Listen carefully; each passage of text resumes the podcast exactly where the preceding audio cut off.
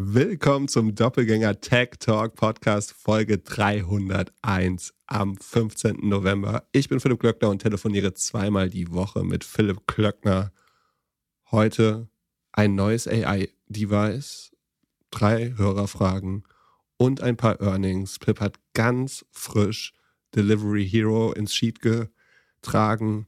Doch bevor wir anfangen, natürlich eine unvorbereitete Frage. Hey. Bist du bereit? Gib's mir. Etwas zu beantworten, an das du dich nicht aus dem Studium erinnern kannst? Jetzt bin ich gespannt. Also Machen wir natürlich nicht. Das wäre zu peinlich. Äh, eine einfache Frage. äh, ich ich, ich, ich habe die. Ich kann dich aber aus dem Vordiplom fragen oder aus dem äh, BWL-Bachelor. in, in, 18 Monaten. In 18 Monaten, ja. wenn alles wieder, äh, wenn ich mich an ein bisschen was noch erinnern kann, was ich am Tag vorher gelernt habe. Wir bleiben bei unseren, äh, wie heißt es, Leisten. Ich habe die Tage eine Grafik gesehen, deutsche Unicorns, also Startups, die laut Gründer oder Investoren über eine Milliarde wert sind. Dort waren auch Sunicorns, also Unicorns oder Firmen, die bald Unicorns sind. Und ich habe mich gefragt, wie würde man ehemalige Unicorns nennen? Mhm, Esel vielleicht? Donkeys? So wie mit einem abgesägten Einhorn? Äh, Neinhorn? Kein Neinhorn? Sehr gut. Oder auf, äh, auf Englisch Uno-Korn. Uno-Korn? Ja, also äh, NI wird zum NO. Aber wofür soll das Uno dann stehen? Nein, also es steht für das. das Achso, you know corn. Ah, oh, ja. okay, okay, okay, hui. Ah, wow. Das war's mit Kreativität. Aber eine richtige Frage, was würdest du solchen Startups jetzt empfehlen? Also stell dir vor, du brauchst jetzt Kohle, du hast eine große Mannschaft und vielleicht hat sich der Werbemarkt verändert oder irgendwas, äh, dass du auf einmal dein Cashflow-Management ein bisschen anders planen musst. Was würdest du heute einem Gründerteam empfehlen zu machen? Äh, ich glaube, darüber könnten wir die erste halbe Stunde sprechen. Das ist eine sehr schwer, also hat, ich war tatsächlich neulich in einer Diskussion äh, darüber. Ich glaube, es gibt mehr als eine Ansicht dazu. Die vielleicht Konsensansicht oder die verbreiteteste ist, äh, es ist fast negatives Signaling, wenn du jetzt rausgehst äh, und Geld raised, weil in, in Anführungsstrichen, es müssen nur die schlechten Companies raisen. Also wer jetzt raised, äh, der muss raisen, äh, so ungefähr. Wer nicht muss, also wer seinen Cashflow im Griff hat und noch ausreichend Runway, der würde in diesen Zeiten nicht zwangsläufig raisen, gerade im Growth. Also wir reden jetzt über die, nicht über Seed Stage. Ne? Seed, Seed Stage wird gefundet ohne Ende. Ich glaube, da gibt es kaum oder keine Probleme, meiner Meinung nach so alles, was typischerweise Business Angels machen, kann man darüber reden, ob die Ticket Sizes runtergehen, gehen sie bestimmt. Äh, ist vielleicht auch nicht mehr ganz, das Geld sitzt nicht ganz so locker, aber ich glaube, die besten Companies und die, die mit hohen Erfolgsaussichten werden weiter gefundet. Meiner Meinung nach gibt es da überhaupt kein Problem in der Phase. Wir reden jetzt aber über die Growth Stage, ne? Also du sagst ja Sunicorns, Companies, die eigentlich auf einer guten Traktion sind, aber trotzdem sozusagen unter dem Funding-Klima und dem Makroklima leiden. Und da ist es eben so, wer jetzt nicht raisen muss, der würde es vielleicht nicht tun, ne? weil die Bewertungen sind gerade relativ weit unten. Die orientieren sich so ein bisschen an den Public Markets und Exit Opportunities. Ähm, das heißt, man könnte argumentieren, es ist eine schlechte, schlechte Signaling, wenn du jetzt rausgehst und Geld raised. Das ist jetzt die perfekte Welt, aber du, also das heißt ja, das waren Leute oder Startups, die jetzt noch Kohle haben, waren Startups, die vor zwölf Monaten eine super Runde geclosed haben. Das waren welche, die vor allen Dingen Glück hatten, ja. Genau. Wenn du jetzt kein Glück hattest, damals nicht geraced hast, weil du gedacht hast, du musst nicht, was machst du dann? Nee, also A, du kannst das ja ein bisschen steuern, deinen dein Cash Burn. Ne? Also den negativen Cashflow kannst du steuern, indem du einfach dich von Leuten trennst, äh, Revenue-seitig zu beschleunigen ist schwer, glaube ich, in solchen Zeiten, aber ähm, du kannst über die Kosten ja deinen Runway verlängern, ähm, um in besseren Zeiten äh, zu raisen. Ähm, aber ich wollte ja eigentlich noch die andere Sichtweise sagen, nämlich äh, die wäre, also A, glaube ich, dass gute Companies immer gefundet werden. Der, der Preis ist natürlich eventuell ein anderer dann. Dass gleichzeitig gerade die größeren Fonds natürlich auch auf der Suche sind nach Dingen, die man noch zu fairen Preisen fanden kann, weil du das ganze Kapital der wirklich großen Fonds ja kaum allokiert bekommst sonst äh, im, im, derzeitigen Klima.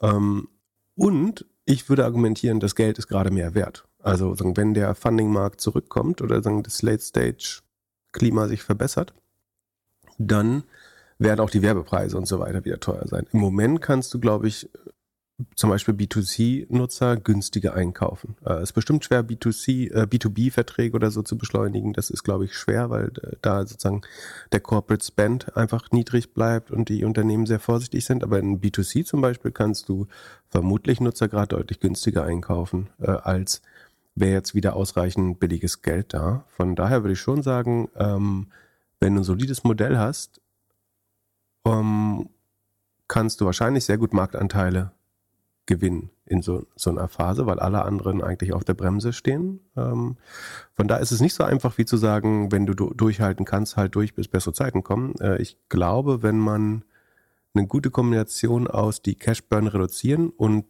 irgendwie zu guten, also wenn, du kannst ja auch sagen, wenn du so ein Unicorn bist und du glaubst, du kannst dich vielleicht nochmal verdoppeln oder 60, 70 Prozent wachsen, wenn du jetzt mehr Geld hättest, dann wäre es ja eventuell auch okay, das sagen mit einer hohen Liquidation Preference, also du sagst, äh, ich mache einen teuren Preis, aber eine hohe Liquidation Preference, damit es eine gewisse Garantierendite gibt. Äh, sofern daran glaubst, dass die Zeiten besser werden, belastet dich das äh, ein klein bisschen weniger. Äh, es hat vielerlei positive, negative Aspekte, aber das wäre eine Möglichkeit. Äh, und das andere ist, bei dem Modell, wo ich neulich äh, sagen, in dieser Diskussion war, da ist zum Beispiel so, es gibt ja Modelle, die mit Größe einfach besser werden. Also die, das, dein Margenprofil verbessert sich zum Beispiel, deine Rohmarge steigt, deine, du wirst zunehmend profitabler, du hast Netzwerkeffekte, die sich verstärken, du kannst Marktanteile gewinnen, wie ich gerade gesagt habe, ähm, du hast bessere Einkaufskonditionen eventuell. Und das ist per se, glaube ich, immer ein Grund, solche Phasen auch für Wachstum zu nutzen. Klar ist das Geld für dieses Wachstum jetzt teurer oder man muss, man sollte es effizienter ausgeben.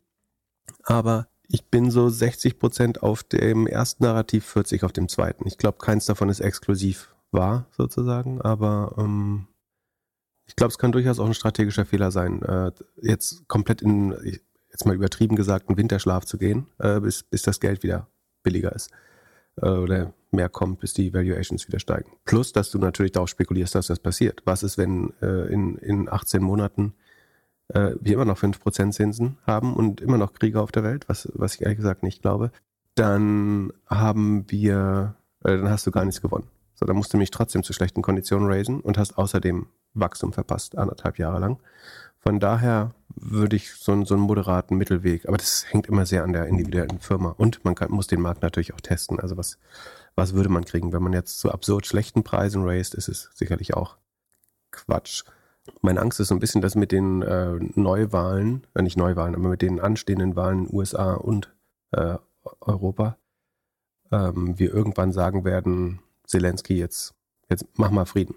Weil wir wollen nicht, dass das Ukraine-Spending unser Wahlkampfthema wird. Also in den USA ist das ja jetzt schon das, was Demokraten und Republikaner stark entzweit. Ne? Also die Republikaner sagen eigentlich alle, so das ist nicht in unserem Vorgarten, was interessiert uns die Ukraine, wo ist die überhaupt in Asien? Die ähm, äh, auch in Deutschland sagen, würde uns das helfen, wenn die Energiepreise sinken. So würde der Krieg aufhören, hätten wir wahrscheinlich sofort einen Effekt auf die Energiepreise. Das heißt, ich befürchte, dass wenn der Krieg nicht im nächsten, in den nächsten zwölf Monaten oder wahrscheinlich noch kurzfristiger irgendwie von einer Seite gewonnen werden kann, dann wird man sehr viel Druck ausüben auf die Ukraine, den, den Krieg äh, zu welchen Konditionen auch immer äh, zu, zu beenden, um die, die Wahlen in den USA und vielleicht auch Deutschland oder anderen Ländern äh, nicht zu, zu gefährden. Und das, im Moment sind da ja Demokraten oder hier die Ampel äh, an der Macht und die haben wahrscheinlich sagen, leider ein kurzfristiges Interesse daran, dass sich die Zeiten ver verbessern und kurzfristig würde sagen, das Ende des Krieges erstmal helfen. Äh, ob das langfristig die richtige Entscheidung ist, eine andere Frage. Ja. Aber zusammengefasst zur Gründung und Geld raisen, es bleibt weiterhin die wichtigste Aufgabe ist oder der CEO immer weiter in Kontakt mit Investoren zu sein und in jeder Situation Geld aufnehmen zu können. Ja, ich glaube, fundingfähig willst, will, willst du immer sein. Und wie gesagt, ist es nicht mitnichten gegeben, dass die Zinsen auf zwei oder gar wieder, also auf null Prozent hielt ich für sehr unwahrscheinlich, dass das kurzfristig passiert. So, dann müssten wir in großen wirtschaftlichen Problemen sein langfristig werden sie wahrscheinlich schon runtergehen, einfach weil wir die Schuldenlast uns gar nicht tragen können oder die, also die Staaten äh, die Schuldenlast nicht tragen können. Aber Ich bin mir nicht sicher, ob es sinnvoll ist. Also wenn du die langfristigen Zinsen anschaust, sieht es ja nicht so aus, als wenn die kurz, also als wenn die morgen deutlich tiefer sind. Deswegen, ich weiß nicht, ob es so eine sichere Wette ist, auf ein besseres Klima zu achten äh, oder zu, zu warten. Am Ende kann man mit dem Geld sicherlich gerade gut Wachstum kaufen. Ähm, man sollte es sicherlich einfach effizienter ausgeben, als das in den vorherigen zwei, drei Jahren passiert ist. Aber ja, das wäre so meine Einschätzung dazu. Kurze Werbeunterbrechung. In den letzten Podcast-Folgen haben wir über mögliche Venture Capital Investments mit unserem Werbepartner Liquid gesprochen. Eine weitere Anlageklasse ist Private Equity. Wer in der Vergangenheit im PE investieren wollte, brauchte nicht nur ein außergewöhnlich gutes Netzwerk, sondern auch mindestens ein paar Millionen Euro auf der Bank. Liquid bietet bereits seit einigen Jahren Zugang zu hochwertigen Private Equity Investments ab 200.000 Euro. Zugegeben, immer noch viel Geld. Doch das ändert sich bald. Mit der Einführung von Liquid Private Equity Next kannst du bereits ab 10.000 Euro gemeinsam mit den weltweit führenden PE-Managern investieren. Und das sogar mit einem monatlichen Sparplan. Geh auf liquid.de/dg und erfahre mehr über die historische Performance von Private Equity. Ab jetzt kannst du dich für Next auf die Warteliste setzen und dir somit einen exklusiven Vorteil sichern. Liquid schreibt man L-I-Q-I-D und dies ist keine Anlageempfehlung, lediglich eine Werbung für unseren Partner Liquid. Also berücksichtige unseren Disclaimer und mach vor allem deine eigene Recherche. Viel Spaß mit der weiteren Folge. Werbung Ende. Okay, dann kommen wir mal zu erfreulicheren Themen. Ähm, wie, ein oder zwei Hörer haben gefragt, was du äh, von dem Humane AI Pin hältst. Das ist ein kleines Device, was rausgekommen ist äh, oder was angekündigt wurde. Äh, das hat ein bisschen Aufmerksamkeit äh, erregt. Äh, es handelt sich um so einen Clip für den Pullover oder die Jacke. Ähm, so ein bisschen wie der Star Trek Communicator. Nee, ist, es, ist das der Communicator? Ich weiß nicht. Ähm, aber das, was Amit Singhal von Google immer ähm, sich vorgestellt hat als das nächste Device. Ähm, Erklär mal. So, du hast dir das bestimmt genauer angeschaut. Und als Apple-User solltest du ja sowieso Prey, wie sagt äh, einfache Beute sein äh, für das Ding. Würden, werden wir dich demnächst in der Öffentlichkeit mit einem AI-Clip äh, an deinem Pullover sehen? Mit einer Bodycam mit Mikrofon. Ja, das äh, Rattenrennen zur AI-Hardware geht auf jeden Fall los. Ähm, die alle wollen das iPhone ablösen. Wir haben ja schon in den letzten Folgen so ein bisschen drüber gesprochen. Also vor vier Wochen was äh, Rewind Pendant, äh, so eine Art Wanze, die du dir irgendwie umhängen konntest, die alles recordet und dir dann hilft, sich an alles zu erinnern. Natürlich solltest du allen Leuten immer sagen, dass du gerade was aufnimmst. Und dann vor sechs Wochen, also äh, gab es ja so ein bisschen News, äh, unterstützt von Softbank, dass äh, John Ivy äh, und Sam Altman angeblich mit OpenAI so ein Hardware-Device planen. Und da haben wir kurz über Humane gesprochen. Jetzt ist das Video raus. Es ist tatsächlich so eine Art äh, Star Trek Communicator, eine, auf Deutsch in, in eine Brosche, die du hier schön auf deinem Pullover anheften kannst. Brosche, das Wort habe ich auch 20 Jahre lang nicht mehr gehört. Äh, und dann kannst du da drauf drücken und kannst, kannst was reinreden, wie, so, wie in so ein Walkie-Talkie. Und dann kommt die AI und erklärt dir was. Äh, du hast also in Folge 88, als wir hier über OpenAI da gesprochen haben, meintest du, du, du denkst, man braucht eine Projektionsfläche. Auch die gibt es. Wie kannst du dir in deiner Handfläche vorstellen, wie so ein äh, Radiowecker? Äh, also es gibt doch so Projektionswecker, die du. Hast du so einen? Die wohl irgendwie am. auf keinen Fall. Ich könnte mir nichts Schlimmeres vorstellen, aber so, so stelle ich mir das äh, vor. Das ist auch die Hand praktisch. Auf. Ohne Scheißprojekt. Also, mein Problem ist, dass ich entweder einen Wecker habe, der gut aussieht und auf dem ich mein Handy laden kann. Oder einen, der projizieren kann. Oder einen, der die Zeit automatisch stellt. Also wer einen Tipp hat für einen Wecker, der projiziert, als, ähm, wie heißt das, QI oder äh, diese Ladestation funktioniert automatisch und sich selber updaten kann, weil im Moment habe ich drei Wecker, die alle eine andere Uhrzeit anzeigen. Aber Projektionswecker ist wirklich gut, da musst du nicht immer aufwachen und dich umdrehen, wenn du nur die Uhrzeit wissen willst, sondern kannst du an die Decke starren. So ganz kurz aus dem Auge blinzeln, so je nachdem, wie du schläfst. du, mit so, du bist bestimmt so ein äh, hier Maskenschläfer, oder? Ach, Quatsch. Ich äh, leg mich hin und schlafe und stehe auf, wenn ich wach bin. Ich, äh, ja, also, na gut. Ähm, äh, das Leben habe ich. Äh, Aber, aber klar, du, du, bist ja so ein Overperformer, der irgendwie um drei Uhr schon aufsteht und dann erstmal ins Fitnessstudio geht. Ne? Nee, ich, ich wache um drei Uhr auf, aber ich stehe nicht um drei Uhr auf. nee, aber das, gerade dafür ist es ja da, dass wenn man aufwacht und denkt, so muss ich jetzt aufstehen oder nicht, dass man sieht, oh, drei Uhr kannst du mal umdrehen. Du hast noch eine Stunde. Zurück zu dem AI-Pin. Also das Ding sieht wirklich aus, als ob man es sich so ein bisschen zusammengewürfelt hat aus allen Apple-Teilen, die es so, so gibt. Also stell dir vor, du, du, die, du nimmst eine Watch, also nur die Uhr als Brosche, dann hast du das Dynamic Island als Frontkamera, also dieses Ding, was auf dem iPhone in der Mitte oben da so rumhängt und, ähm, Dynamic und die Kamera Island ist. heißt das? Was ich heute alles Ja, weil es auch noch. dynamisch ist. Ja, äh, und anstatt Display hast du ein Touchpad und mit der dann drückst du immer so drauf. Klick, klick. Also ich, ich zeig dir das mal kurz. Hier ist mein Touchpad und jetzt klicke ich hier so drauf. Äh, äh, und ähm, ja, aufs Kleidungsstück ist auch ganz gut gemacht. Äh, geht's per Magnet und die andere Seite des Magnets ist halt eine etwas größere Batterie. Und erfunden und gebaut wurde es auch von einem Ehepaar, das bei Apple war. Also, und da auch wohl sehr wichtige Funktionen. Also, der Mann war leitender Designer, angeblich für den Homescreen im iPhone unter anderem. Und sie war Director Software. Also, die beste, Best of Der both Home- worlds kommt da zusammen. Der Homescreen im iPhone hat noch einen Designer. Ja, es hat wahrscheinlich jede, jede Ecke hat einen Designer wahrscheinlich. Aber ja, der hat auf jeden Fall viel gemacht. Ja, was macht er denn? Dann, aber, also Funding haben sie wohl 230 Millionen, What? unter anderem von Mark Benioff, Microsoft, Tiger Global, Qualcomm und wer soll nicht fehlen bei einem AI-Investment? Äh, Microsoft? Die sind dabei. Sam Altman Also, ist natürlich äh, auch dabei. Sekunde. 230 Millionen Pre-Product? Ja, na, äh, also die sind seit fünf Jahren dabei. What the fuck?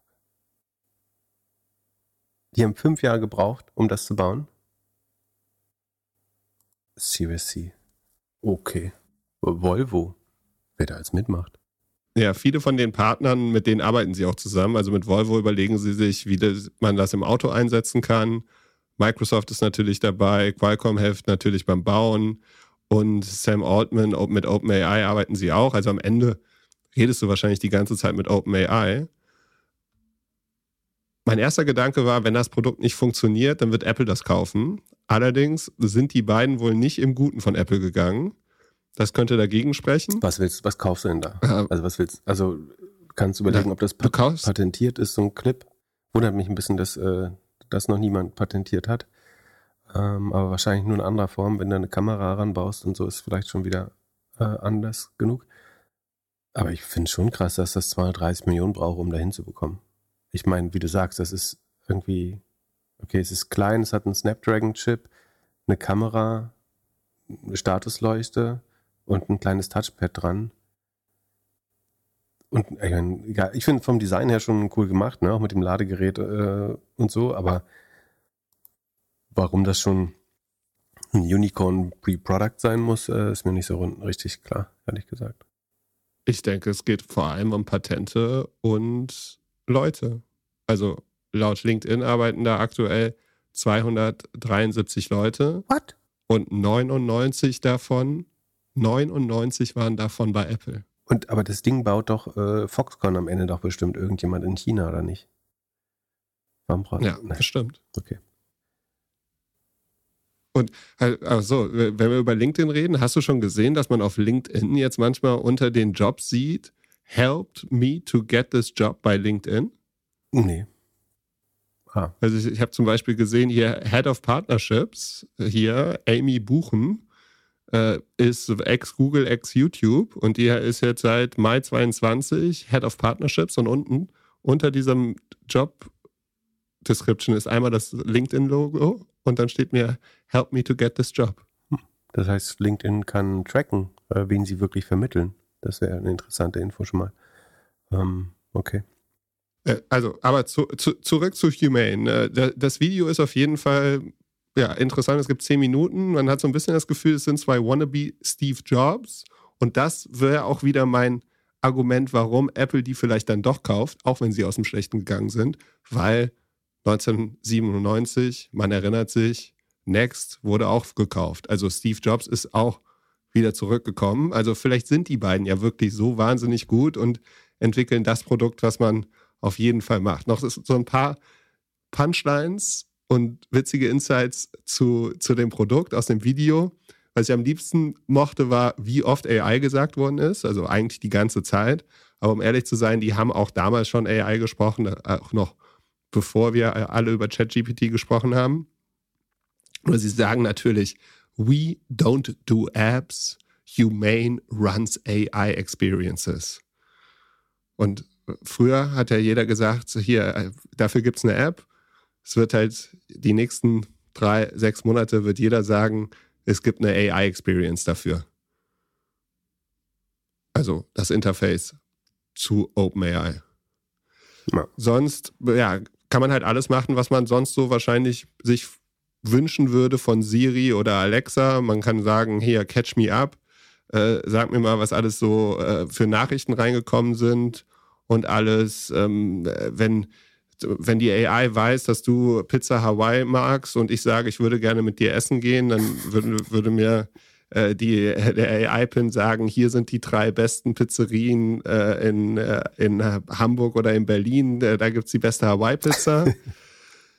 Aber so ein bisschen sind die Beispiele auch äh, wie das, wie bei dem OpenAI Dev Day ähm, mit der äh, Sapia-Verbindung. Also ist schon ein bisschen trocken. Und so. viel Latenz auch, ne? Also es ist, ja. es hat so ein, die typische so GPT-Verzögerung.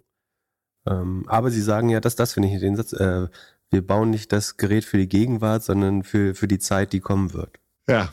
Also sagen, aber obwohl das stimmt, glaube ich, ne, dass die meisten Fähigkeiten für dieses Device erst noch äh, entwickelt werden. Also, aber sagst du uns jetzt, ob du das kaufst oder nicht? Ja, also es kostet 699 Dollar. Plus? Ja, dafür habe ich irgendwie OpenAI Title und so drin. Plus 24 Dollar im Monat für die Telefonnummer, gesponsert von T-Mobile oder in Kooperation. Ich würde es mir nicht kaufen. Ähm, ich will einfach nicht mit so einer Bodycam rumlaufen. Aber kann ich es auch kurz nicht, überlegt. Ich kann es nicht ohne Subscription-Modell kaufen, oder?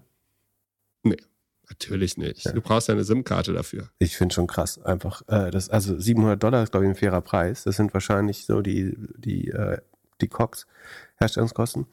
Ähm, aber dann nochmal 24 Dollar, 300 Euro, äh, 300 Dollar im, im Jahr für die Subscription, wo ich nichts drin habe, außer ein bisschen äh, GSM 5G Connection bestenfalls.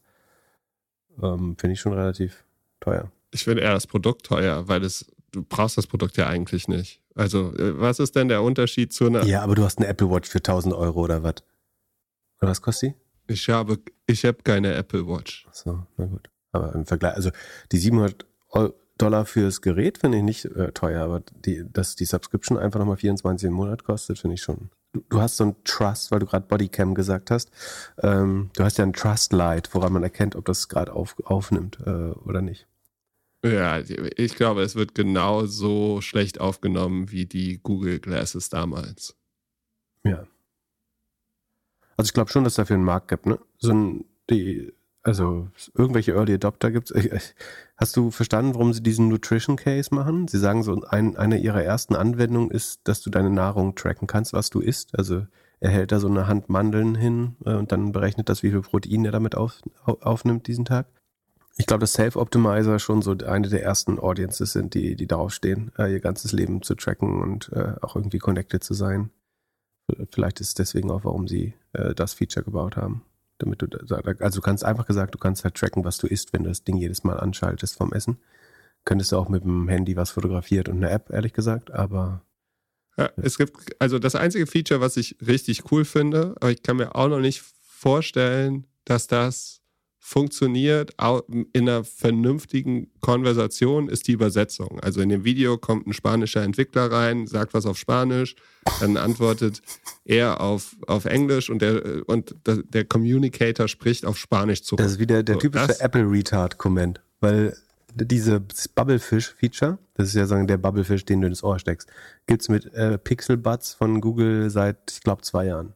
Das war im vorletzten, vorvorletzten, äh, war das vorvorletzte? Ich glaube vorvorletzte Pixel äh, Earbuds schon drin, dass du li live übersetzen kannst, wenn ich mich nicht irre. Aber ja, für, für, für einen Apple-User ist das äh, revolutionär neu natürlich wieder. Hast du es schon mal genutzt? Äh, wozu? Dich mit irgendjemand zu unterhalten, der kein Englisch spricht? Ja, nicht wirklich. Also, ich habe es ausprobiert und ich fand es jetzt nicht so überwältigend. Noch nicht. Ja, du kannst es auch mit, mit, mit, mit ich glaube sogar mit, du brauchst nicht mal, du kannst auch mit, mit Google einfach so machen, mit Google Translate übrigens, das aussprechen äh, lassen und übersetzen lassen, was du hörst, wenn ich mich nicht irre. Naja. Also ich würde es nicht kaufen. Ich bin gespannt, was passiert. Ich, meine Wette wäre, Humane ist First Mover und OpenAI oder Apple werden es kaufen oder kopieren. Die machen die Kategorie wahrscheinlich schon auf und es wird den Device geben. Vielleicht wird das Leben auch besser, wenn man kein Display mehr hat. Man macht nicht mehr die ganze Zeit Swipe und Refresh, Swipe und Refresh, egal ob bei Social Media oder E-Mails. Aber schaffen sie es? Ja, da bin ich mir nicht so sicher. Und ich, ich bin gespannt, man kann das Ding ja auch ganz schön mit dem Magneten schön so wegknallen und ich kann mir nicht vorstellen, dass, dass das ja gut angenommen wird. Ich war, als wir essen waren hier in Hamburg, war ich danach noch weiter und da war jemand, der hat live gestreamt aus einer Location. Der, ist, er hat jetzt nicht die größten Sympathiepunkte dort eingesammelt. Und am Ende machst du das ja auch. Sie regeln das so ein bisschen, dass du immer die Hand da drauf machen musst und so und dass man das sieht, aber das weiß ja das Gegenüber eigentlich nicht. Man erkennt ja, also reagierst du anders, nur weil da jetzt ein Lichtchen brennt? Ich bin kurzfristig auch skeptisch. Ich bin mir noch nicht so sicher, ob Sprache wirklich ist. Sicherlich das intuitivste Interface, aber ob es das effizienteste und beste ist, je nachdem, was du. Ähm, es gibt, glaube ich, Use Cases, für die es ganz praktisch ist, aber ob jemand anrufen damit jetzt einfacher geht oder schwerer, bin ich mir nicht so sicher. Äh, ehrlich gesagt. Und ich meine, das ist ja, du sagst es ja selber, theoretisch ist das mit Siri möglich. Ne? Du kannst auch auf deinem iPhone sagen, ruf den und den an. Äh, oder durchsuch meine E-Mails nach dem PIN-Code oder so. Ähm, das kannst du ja theoretisch auch jetzt schon äh, machen, aber trotzdem benutzen Leute ihre, ihre Geräte ja anders. Die, die Frage ist immer, ist, da, ist, ist das Kommunikation oder ist es Wahrnehmung, was du, was, oder, also ist Kogni, Kognition oder Kommunikation, könnte man, man sagen. Und ich glaube, das meiste, was man an einem Handy macht, ist Kognition, dass ich irgendwie Dinge wahrnehme und aufnehme und verarbeite. Und dafür ist Stimme für manche Leute schon, äh, wenn du blind bist oder das einfach dein präferiertes Medium ist, ähm, ist Audio vielleicht gut, äh, aber es gibt auch viele Leute, die Dinge viel schneller erfassen können, äh, wenn es auf einem Screen ist. Und du kannst ja auch viel mehr Informationen. Ähm, wenn du überlegst, eine, eine Buchseite vorlesen, dauert wahrscheinlich anderthalb bis drei Minuten, je nachdem, wie groß geschrieben ist. Die Info Informationen darin verarbeiten und scannen, je nachdem, wie es au aufbereitet ist, ähm, kannst du deutlich mehr Informationen aufnehmen in viel kürzerer Zeit. Deswegen bin ich mir nicht so sicher, ob Sprache, also wir hatten dieses ganze Alexa Audio Commerce und Audio Optimization und was weiß ich Thema vor fünf Jahren oder zehn Jahren oder wann war das mit, äh, als Amazon Alexa kam. Und wir wissen genau, was daraus geworden ist. Gar nichts. So. Ähm, wirklich null nada. Es gibt kein Audio-Commerce, es gibt kein Audio-Geschäftsmodell, bis auf sagen, reine Konsumaufgaben, irgendwie Podcast, Musikern und so weiter. Äh, von daher bin ich skeptisch, weil ich glaube, das Stimme nicht das für, für, für 80, 90 Prozent der Dinge, die man mit einem Smartphone macht, ist Stimme nicht das beste Interface. Wäre mein, meine Vermutung. Ähm, und trotzdem ist es für manche Menschen, glaube ich, unheimlich wichtig. Äh, ich glaube durchaus, dass es eine Audience dafür gibt. Und, und wenn es nur am Ende irgendwie Leute sind, die beim Sehen benachteiligt sind, dann ist es vielleicht trotzdem interessant. Und ich meine, du hast ja fairerweise, es ist ja nicht rein Audio, ne, sondern du kannst ja Informationen auf deinen Handballen, wie sagt man das, Hand, deine Handfläche projizieren lassen. Es hat ja so einen kleinen Laserprojektor, ähm, wo ich sagen, einfache Grafiken, so das, was auf einem Log-Display von einem Handy zum Beispiel ist, so Uhrzeit, Wetterbericht oder so, das kann ich ja projizieren lassen äh, schon. Aber ja, insgesamt glaube ich, gibt es effizientere Formen mit äh, Systemen zu interagieren. Und Shopping geben Sie ja auch ein Beispiel. Da sagen Sie erst, äh, der PIN wird äh, das Shopping verbessern oder äh, ja, wird es ja maßgeblich verbessern. Und ich habe mir überlegt, okay, wie machen Sie das in einem, in einem Shop, wenn man halt irgendwo vor Ort ist? Und er zeigt auch so, er, das Buch sagt dann, was kostet das Buch online und kauf es bitte. Also jeder, der einen Shop hat, wird sich auf jeden Fall freuen über die Kundschaft, die mit dem PIN dort reingeht. Ja, und jeder, der ein Handy hat, kann das auch jetzt schon machen, indem du die ERN abtippst, den Barcode scannst, das Buch fotografierst, in Google Lens reinschmeißt. Also nichts davon ist, ich finde das Gerät sozusagen gut designt und ähm, wenn du glaubst, dass Sprache ein relevantes Interface wird, dann ist es, glaube ich, schon eines der besseren Devices und es ist ja die Version 1.0. Ähm, aber die Funktionalität, äh, sei es jetzt irgendwie zu wissen, was zehn Mandeln an Eiweiß haben oder was ein Buch kostet oder wo man einen Schuh kaufen kann ähm, oder die E-Mails durchsuchen, was weiß ich, das kannst du alles mit herkömmlichen Assistenten und AI-Anwendungen auf dem Handy auch schon äh, machen. Also du musst sagen, wenn du da, da investierst, musst du daran glauben, dass Sprache ein relevantes Interface wird im, im Alltag. Ähm, und das ist die andere Frage. So willst du, wenn du in der U-Bahn sitzt, halt ständig mit deinem PIN quatschen und äh, da reinlabern, ähm, besorg mir mal einen Termin beim Hautarzt wegen unten rum und so. Ähm, weiß nicht, ob das so pr praktisch ist oder ob nicht ein Handy vielleicht doch so das bessere Device wäre. Lass uns bei Shopping bleiben. Jörn hat gefragt zum Black Friday. Als passiver Konsument würde mich tatsächlich mal eure Gedanken zum Thema Black Friday interessieren. Ich ertappe mich selber dabei, größere Käufe, zum Beispiel eine PlayStation, ab Zeitpunkt X, also Black Friday kommt näher in Erinnerung, zu verschieben. Ist Black Friday sinnvoll oder machen sich teilnehmende Firmen den Markt kaputt? Für wen ist es sinnvoll? Sollten alle Händler teilnehmen oder auch nicht? Welche Produkte würdet ihr anbieten? Mainstream, besondere Nischenprodukte? Wie kann man als Händler nach dem Kauf vom Kunden profitieren? Super Service. Scheint allerdings schwierig zu sein bei gutem Angebot und vielen Bestellungen, Newsletter, Werbung und so weiter. Und wann machen Kundenverbindungen eventuell keinen Sinn? Und später noch aus der Kundensicht. Was würdest du machen, wenn du Produkte verkaufen würdest, Pip, und Black Friday? Ich will erst mal wissen, was ein passiver Konsument ist. Das ist so, ich kenne das nur vom Kiffen eigentlich. Aber, ähm, also, kann man sagen. Ähm, ist ein inaktiver ist es wahrscheinlich, Konsument, oder was ist passiv? Passiv ist nur, wenn man nur das Nötigste kauft, oder?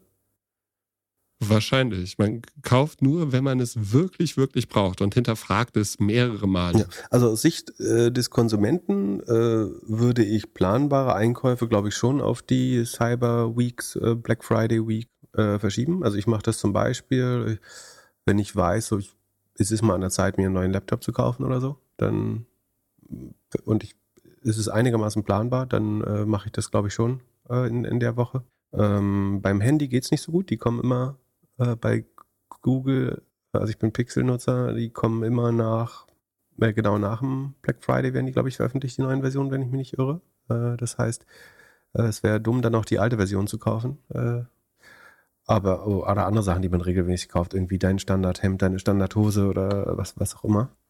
Das, das würde ich tatsächlich planen. Es wäre dumm, das glaube ich nicht zu machen. Äh, ich würde aber gleichzeitig versuchen, nicht auf zu viel Impulskäufe reinzufallen. Das ist natürlich der Sinn des Black Fridays, dass du Dinge kaufst, die du äh, eigentlich nicht brauchst.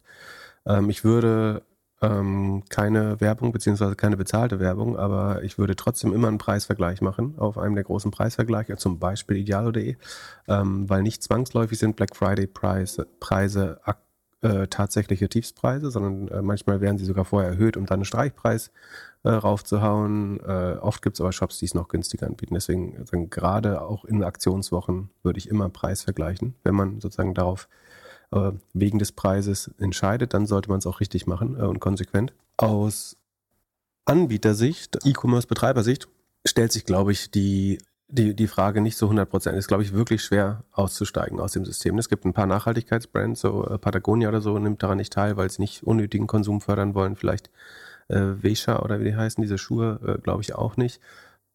Aber ansonsten ist es so eine Art Gefangenendilemma. Dadurch, dass die Mehrzahl mitmacht oder einer angefangen hat damit, musst du entweder dabei sein oder du erleidest signifikante Umsatzeinbrüche, würde ich vermuten. Und es ist nicht so einfach wie, ich verliere jetzt nur einen Tag oder zwei, drei Tage mit sowieso niedrigen Margen, weil ich ja alles rabattiere, ähm, sondern in dieser einen Woche passiert ja signifikant viel Umsatz. Ne? Es ist wahrscheinlich, ja, 10 bis 20 Prozent, äh, je nach Modell, ne? bei manchen Modellen vielleicht sogar ein Viertel.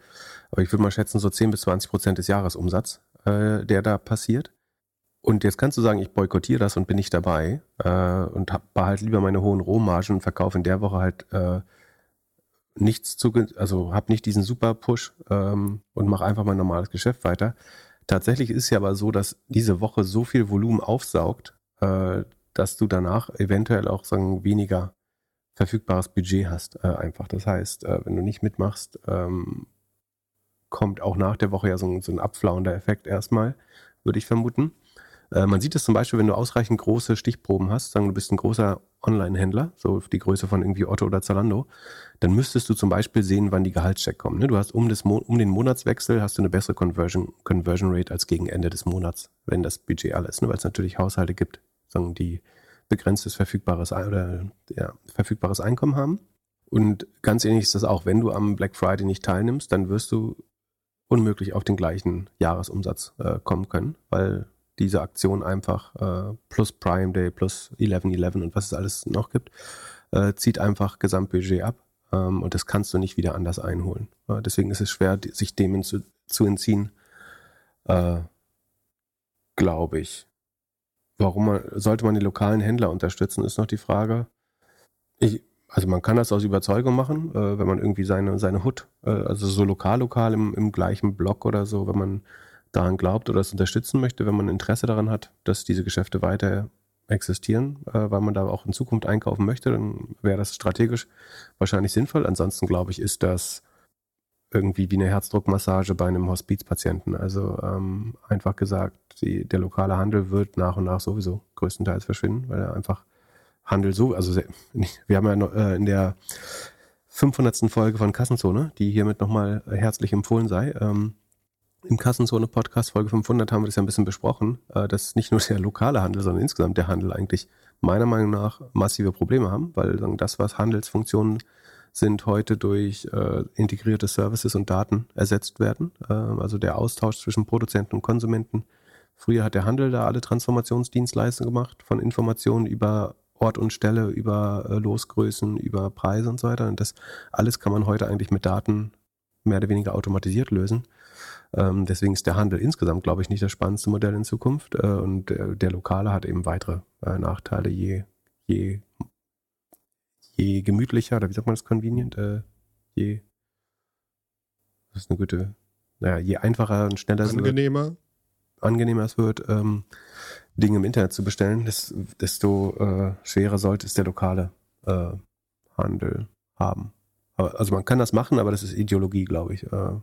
Das ist ja valide, dass man auch mal irrational entscheidet. Wie gesagt, ich würde nur planbare äh, Käufe zum Black Friday machen. Äh, das ist in der Regel sinnvoll. Ähm, prinzipiell Preis vergleichen und ansonsten äh, kaufe ich auch nicht, nicht so viele Dinge. Weiß nicht, wann ich das letzte Mal, was ich als letztes gekauft Ich überlege was ich als letztes gekauft habe. Was nicht Lebensmittel waren. Äh, kann man in Amazon bestellen, aber das könnte peinlich werden. Sekunde. Äh, mich würde vor allem interessieren, was äh, da schon drin ist für Ende November. Also 24. November ist Black Friday, immer der vierte Donnerstag nach Thanksgiving. Ah, Wein habe ich zuletzt gekauft Und? übrigens. Äh, nicht bei Amazon, aber fällt mir gerade ein, äh, das würde jetzt nicht als Lebensmittel äh, zählen, aber ansonsten eine Ersatzinvestition. Ich, äh, ich brauchte eine neue beschichtete Pfanne tatsächlich. Die alte ist kaputt gegangen. Ähm, das heißt, äh, eine Pfanne und, ein Spiralschneider. ähm, ansonsten äh, habe ich echt lange nichts mehr bestellt. Ja. Bin auch passiver Konsument, whatever that means. Äh, ja.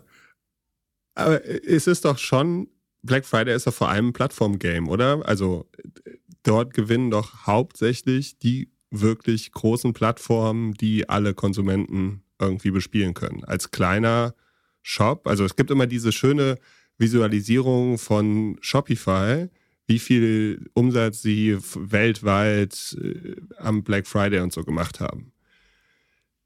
Äh, ist das, also wer sind denn die großen Gewinner? Das sind doch eigentlich die Plattformen, die es schaffen, die besonderen Deals mit den Händlern auszudealen und die Kunden alle zu bespielen. Und dann ist es natürlich auch schwierig für die Marken auf den Plattformen da nochmal einen richtigen Mehrwert zu gewinnen? Ähm, die Plattformen sind mit Sicherheit die Gewinner, würde ich sagen. Die profitieren natürlich vom erhöhten Preiswettbewerb. Das heißt, sie werden noch attraktiver. Ein bisschen was stecken sie in Werbung natürlich, um auch Nachfrage zu generieren. Aber ich würde vermuten, dass am Black Friday Amazon das Dreifache an Advertising-Einnahmen, also insgesamt ist es ja so, dass die Advertising-Einnahmen ungefähr die Ausgaben vom Marketing leicht übersteigen inzwischen schon. Äh, am Black Friday ist es wahrscheinlich so, dass Amazon in der Woche, ich würde schätzen, das doppelte, dreifache an Advertising-Einnahmen macht, aus, äh, verglichen damit, was sie ausgeben. Aber das ist so Bauchschätzung, kann ich nicht gut validieren. Äh, aber ja, ich glaube, äh, im Zweifel profitieren die Plattformen äh, äh, davon. Aber wie gesagt, ich glaube, als Händler kommt man nicht, oder äh, Händler oder Händlerin, E-Commerce-Anbieter kommt man nicht so richtig ähm, drumherum und die, die Leute sind halt in so einer Art äh, Einkaufswahn. Äh, das heißt, wahrscheinlich verliert man irgendwann so ein bisschen die Kontrolle in, im Laufe dieser Woche über was man schon alles gekauft hat und nicht kauft. Das heißt, äh, da spezielle Angebote zu machen. Ähm, auch so Abos, die man sich normalerweise nicht leisten würde. Ne? Vielleicht irgendwie eine Zeitung, die einem immer zu teuer ist äh, oder eine Sub ein Subscription-Modell, irgendwie eine Sprachlern-App oder so, die äh, oder eine Fitness-App, die immer ein bisschen zu teuer ist eigentlich, um sie ähm, zu kaufen da kann man dann halt überlegen, ob man die, äh, da, ob man das planbar günstiger hinbekommt. Ähm, aber äh, Impulskäufe in der Regel nicht schlau. Also trotzdem vergleichen äh, und wenn, so weit wie möglich planen, auch den, auch den Verzicht planen, würde ich sagen. Hast du vor drei Wochen Last Week Tonight gesehen? John Oliver über McKinsey? Äh, Habe ich tatsächlich gesehen, genau. War aber eine sehr unterhaltsame Folge. Setzen wir mal in die Show Notes. Hast du dazu noch mehr gelesen? Ähm, also in der Folge geht es, wie gesagt, um McKinsey. Äh, unter anderem die, ähm, wie sagt man es, Gewissenskonflikte. Äh, Sekunde, die nicht, äh, Interessenskonflikt ist das richtige Wort, äh, die McKinsey hat, indem sie zum Beispiel gleichzeitig Regierungen, äh, aber auch die Industrie äh, beraten, im Zweifel mit dem gleichen Team im gleichen Sektor. Also sagen wir, du berätst das Gesundheitsministerium und äh, die Pharmaindustrie zum Beispiel. Ähm, und zu einem äh, ähnlichen, die AFP, äh, französische Presseagentur, hat äh, sozusagen jetzt veröffentlicht, dass ähm, Aussagen von Whistleblowern folgend, äh, sagen McKinsey gerade daran arbeitet, mehr oder weniger den, den COP28 äh, zu sabotieren, wäre ein bisschen hart gesagt, aber sagen, auf jeden Fall jetzt nicht dazu beizutragen, die Klimaziele äh, besonders streng einzuhalten. Also äh, COP28 ist äh, diese Klima, äh, Climate Change Conference, würde man vereinfacht sagen. Äh, COP steht, glaube ich, für Conference of Parties of the United Nations Framework Convention on Climate Change. So. Und weil das ein langer Name ist, nennt man es einfach, also es ist die 28. Ausgabe, wenn man so möchte. Ähm, also seit 28 Jahren diskutieren wir das Thema. Ähm, und die findet in Dubai statt. Und da ist McKinsey äh, einerseits Berater der, der UN-COP ähm, und gleichzeitig aber sind natürlich sehr, vermutlich äh, sämtliche ähm, Mineralöl produzierenden äh, Konzerne auch beste Kunden bei McKinsey. Und dieser Artikel, den wir auch gerne in die Shownotes packen, ähm, unterstellt eben, dass McKinsey jetzt keinesfalls darauf zuarbeitet, irgendwie zu so einem Net Zero zu kommen, sondern dass sie bis 2050 äh, den, die Nutzung von fossilen Brennstoffen oder von Öl eigentlich nur um 50 Prozent äh, reduzieren möchten und ein entsprechendes Narrativ äh, spinnen. Ähm, es gibt auch eine ganz spannende Studie äh, da, dazu, und zwar von, äh, die ist auch von McKinsey, genau. Die heißt The Net Zero Transition, What It Would Cost, What It Would Bring.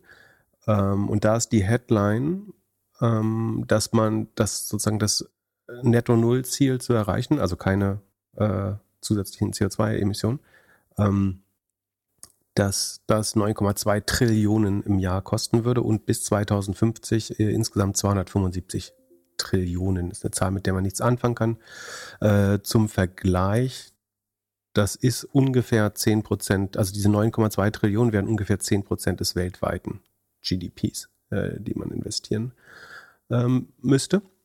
Interessanterweise übrigens auch die, die Größe, ungefähre Größe des Mineralölsektors oder Fossil Fuels Sektors. Der ist so je nach Quelle zwischen 6 bis 10 Billionen, würde man deutsch sagen, also US-Trillion äh, groß. Das weltweite GDP ist, wie gesagt, 100 Sekunden, ich muss mal gucken, äh, ich glaube so um die 100 äh, Trillionen, Trillions, 100 äh, Billionen auf Deutsch, äh, was sollte ich gucken? Achso, World GDP, ähm, ist 97, ähm, genau.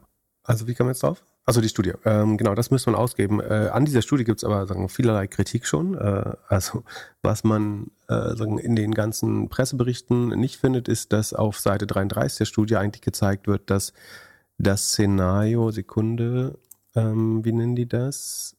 Also es gibt das Net Zero 2050 Szenario, kosten insgesamt, wie gesagt, 275 Trillionen US-Dollar äh, oder Billionen, äh, würde man in Deutschland sagen. Ähm, und dann gibt es das Current Policies Szenario, also weitermachen, wie es bis jetzt vereinbart ist.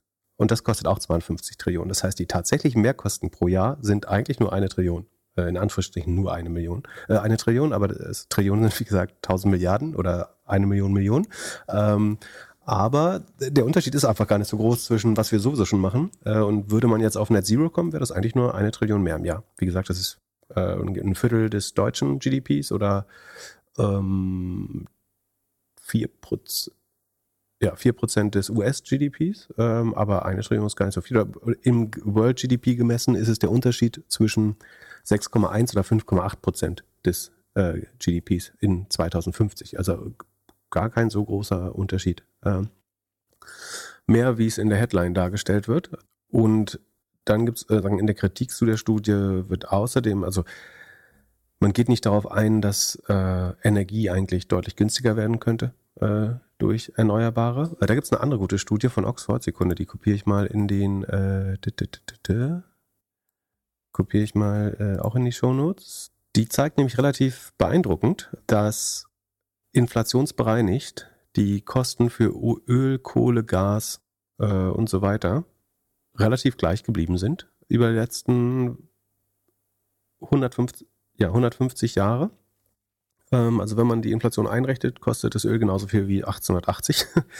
Und schaut man sich aber die Kosten für Solar, äh, Photovoltaik an ähm, oder ähm, Solar und Wind oder ähm, Batterien, dann stürzen die vergleichsweise rapide ab. Ne? Und also man geht davon aus, dass ähm, die sind bisher immer 10% günstiger geworden pro Jahr. 10% klingt nicht viel, aber 10% pro Jahr, ne? Das ist äh, der umgekehrte Zinseszinseffekt, wenn man so möchte. Äh, das führt zu einem rapiden Preisverfall. Die Kosten von Solar haben seit 1958 sich sogar sagen, um drei Größen, uh, three orders of magnitude, äh, ver verändert.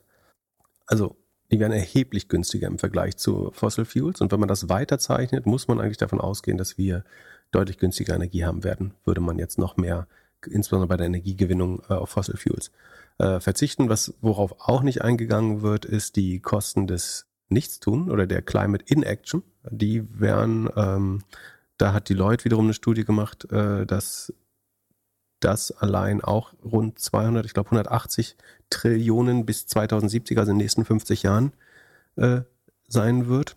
Die USA schätzen äh, ihren eigenen Impact mit 2 Trillionen pro Jahr an Klimaschäden. Ähm, eine andere Studie, ich glaube von der OECD, sagt, dass allein die, die Städte, die untergehen werden, wenn sagen, das Abschmelzen der Polkappen nicht äh, sagen, verlangsamt wird, werden 35 Trillionen in City Assets, nennt man das, äh, vernichtet. Also tschüss New York, Miami, New Orleans, äh, Amsterdam, äh, Mumbai, Tokio, Bangkok, Hongkong, Shanghai.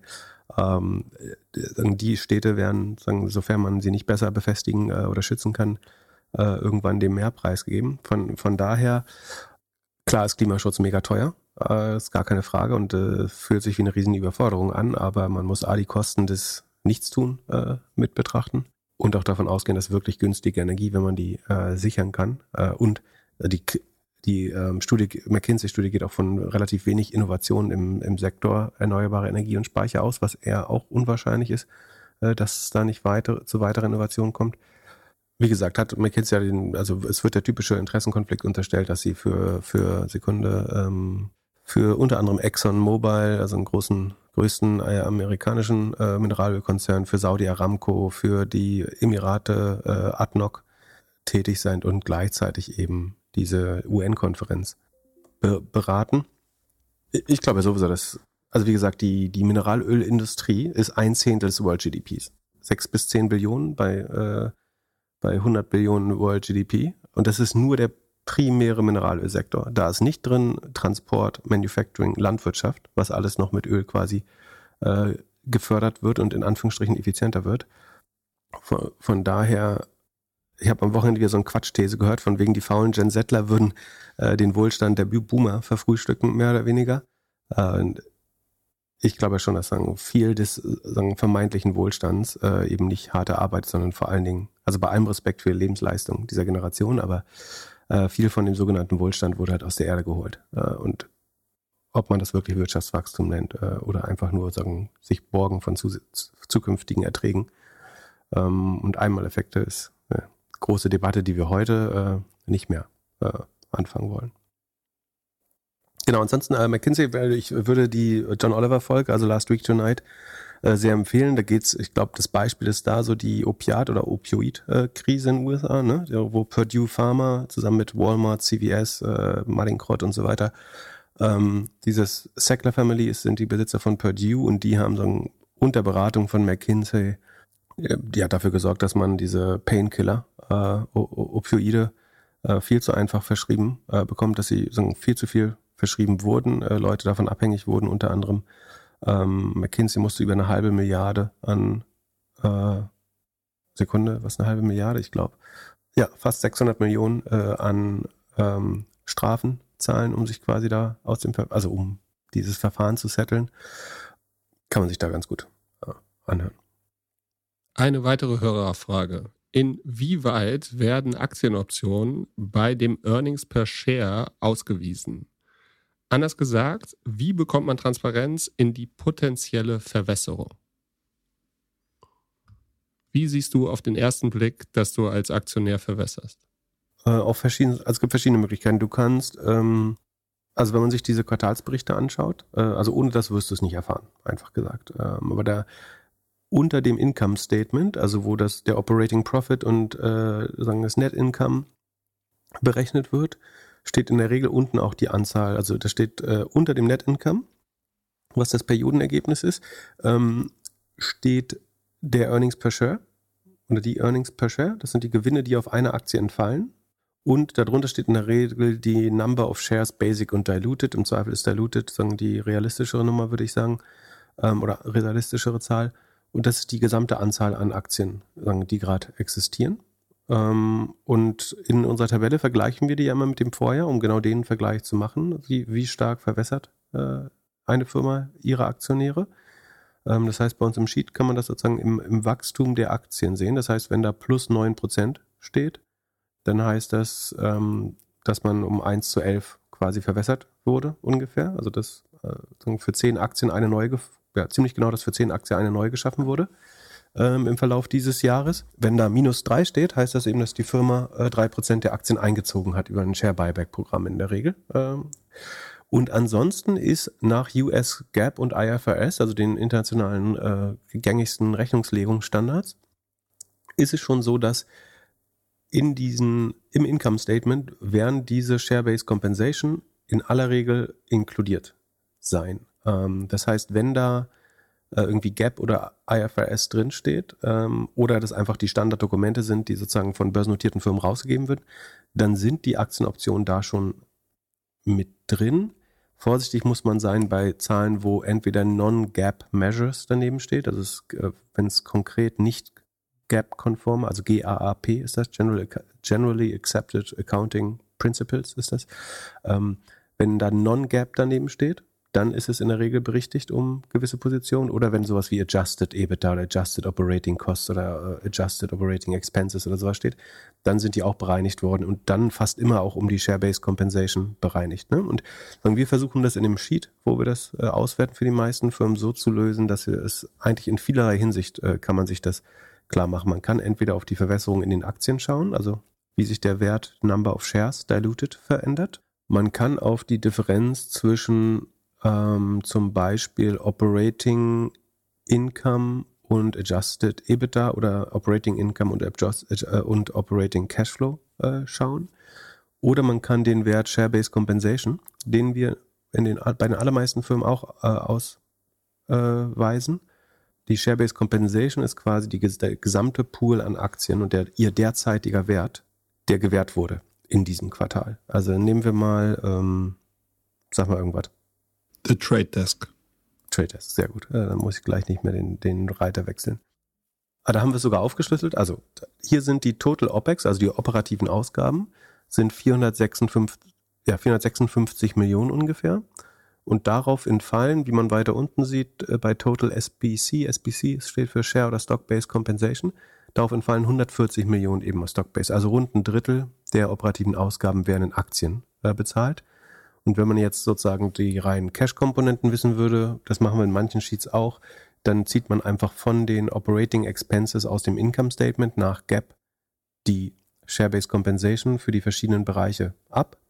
Und dann hat man, das haben wir mal gemacht, um zu schauen, äh, na, ist egal. Ähm, dann kommt man zu den, den Cash-Gehältern, äh, wenn man so möchte. Aber man muss sich quasi keine Sorgen machen, dass man die Verwässerung nicht sieht, weil nach GAAP, in den normalen Zahlen, die man sieht, ist die schon mit eingerechnet. Also ich, ich darf ich darf meine Aktionäre da nicht austricksen, indem ich äh, irgendwie alles in Aktien bezahle.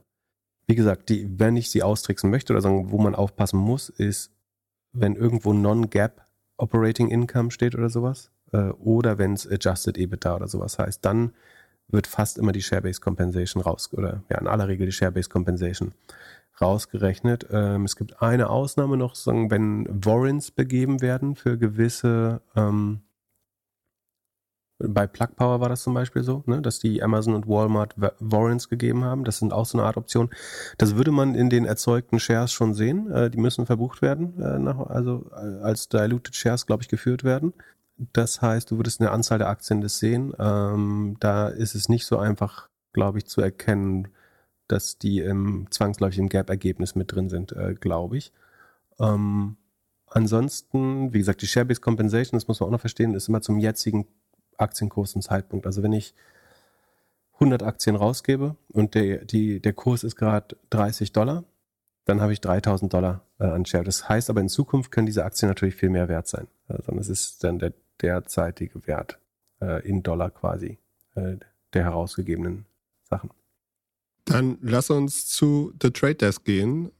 Letzte Folge habe ich ein bisschen Schadenfreude gehabt am Ende weil die Aktie sich nicht so entwickelt hat, wie du es vorhergesehen hast. Ja, sie hat sich konträr entwickelt zu dem. Hast du mittlerweile herausgefunden, warum sie um 20 Prozent oder wie viel auch immer nach dem Earnings Call nach unten gegangen ist? Genau, sie sind initial 30 Prozent eingebrochen, haben sich dann relativ schnell wieder korrigiert, weil es vollkommen überzogene äh, Reaktion war.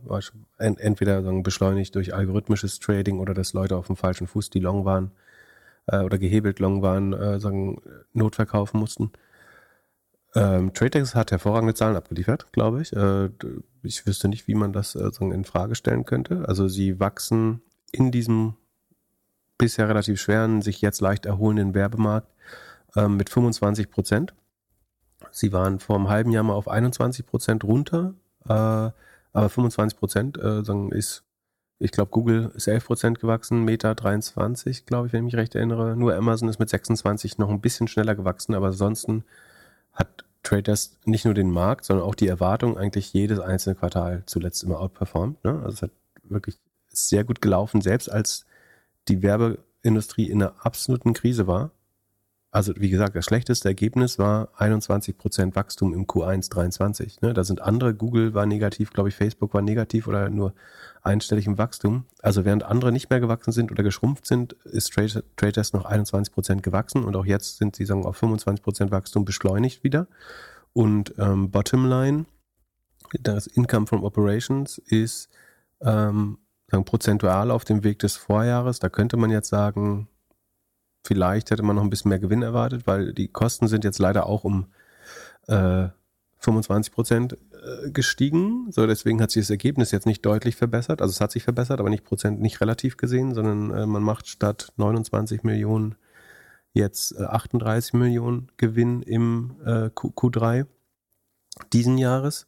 Ähm, aber trotzdem ist das für den angespannten Markt, glaube ich, ein super Ergebnis.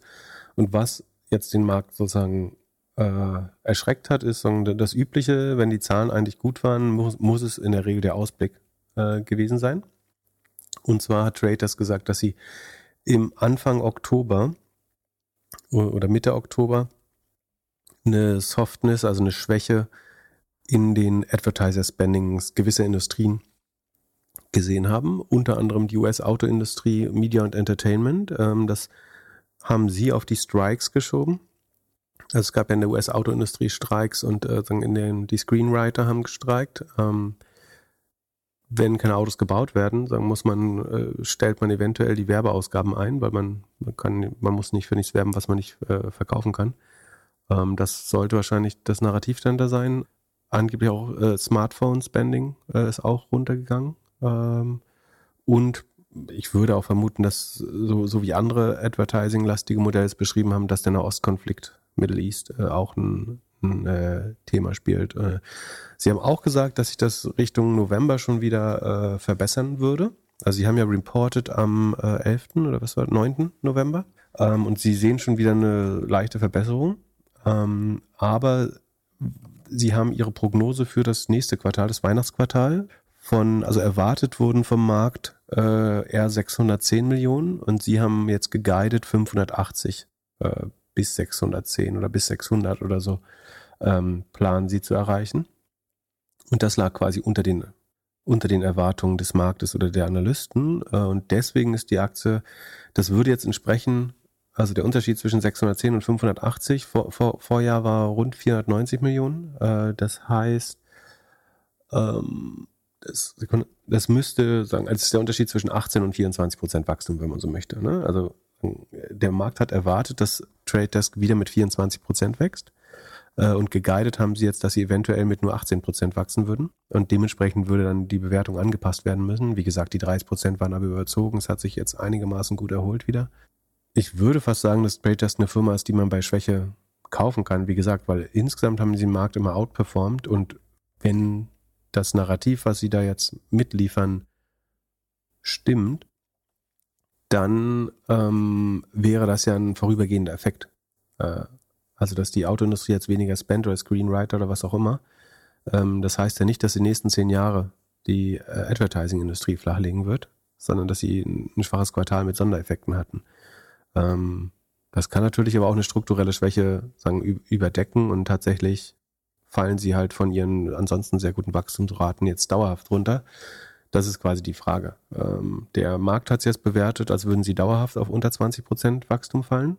Kommen sie wieder auf 24 in die Richtung über 20 Prozent, dann wird man Trade Desk wahrscheinlich äh, bald auch wieder teurer sehen, könnte ich mir vorstellen. Aber das muss man selber beurteilen. Genau. So würde ich die Zahlen interpretieren. Der, der Ausblick hat es eingetrübt. Aber wie gesagt, ich, ich glaube, das sind äh, eigentlich Einmaleffekte. Also wie gesagt, äh, das muss man rausfinden. Ich glaub, was ich glaube, ist eine andere Frage, aber ähm, es könnte halt eine, eine, strukturelle Verlangsamung sein bei Trade Desk oder es könnte ein Einmaleffekt sein. Und je nachdem ist es eine Übertreibung oder eben eine vollkommen richtige Einschätzung des Marktes. Und insgesamt ist der Markt ja angeblich effizient, von daher kann man auch gerne dem Markt glauben und nicht mir. Es handelt sich hierbei nicht um Anlageberatung. Man sollte aufgrund des Gehörten keine Kauf- und Verkaufsentscheidungen zu Aktien und anderen Wertpapieren treffen. Es besteht immer das Risiko eines Totalverlustes. Solltet ihr dennoch aufgrund der Informationen im Podcast handeln, handelt ihr stets auf eigenes Risiko und wir können unmöglich für etwaige Verluste haften. Alles könnt ihr auch nochmal unter doppelgänger.io slash Disclaimer nachlesen.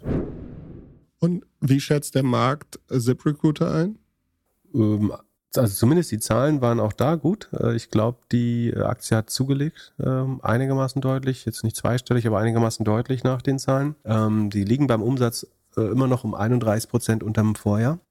Einfach weil der Jobmarkt in den USA sagen, ist jetzt äh, nicht floriert äh, gerade.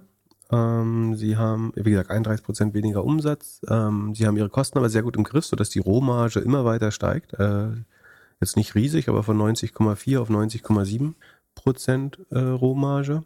Ähm, ihre eigenen Kosten haben sie um 38 Prozent gesenkt, sogar. Äh, hauptsächlich beim Marketing die Hälfte eingespart. Ähm, aber auch General Admin. Bei RD haben sie nur ein bisschen eingespart, also jetzt nicht, obwohl im Vergleich zum Vorquartal schon ordentlich. Doch, doch, äh, die haben ja auch Leute entlassen. Ne? Haben, haben wir Headcount hier drin? Äh, nee, haben wir nicht. Äh, aber sie hatten Leute entlassen, wir erinnern uns. Ähm, also auch bei RD, aber da sparen sie tendenziell am wenigsten, aber auch da geht's äh, eigentlich ja 20 Prozent fast runter ähm, im Vergleich zum Vorquartal. Genau, und da die operativen Ausgaben noch schneller sinken als der Umsatz, hat sich das Ergebnis verbessert. Von 13% operativer Marge auf 21% operative Marge. Äh, 33 Millionen um äh, Überschuss bei 156 Millionen Umsatz. Das heißt, äh, die Firma wird noch profitabler. Äh, Net Income Marge 16% nach 9% im Vorjahr. Ähm, die Anzahl der Aktien, also sie kaufen Aktien zurück, weil sie einen erheblichen, also nicht nur ein positives Gap-Ergebnis, sondern auch einen erheblichen positiven Cashflow haben von äh, 30 Millionen im Quartal. Ähm, deswegen ist zum Beispiel hier der Fall, dass die Aktienanzahl von im Vorjahr waren es noch am Höhepunkt 128, äh, das müssen Millionen, nehme ich an, ja, 128 Millionen Aktien sein.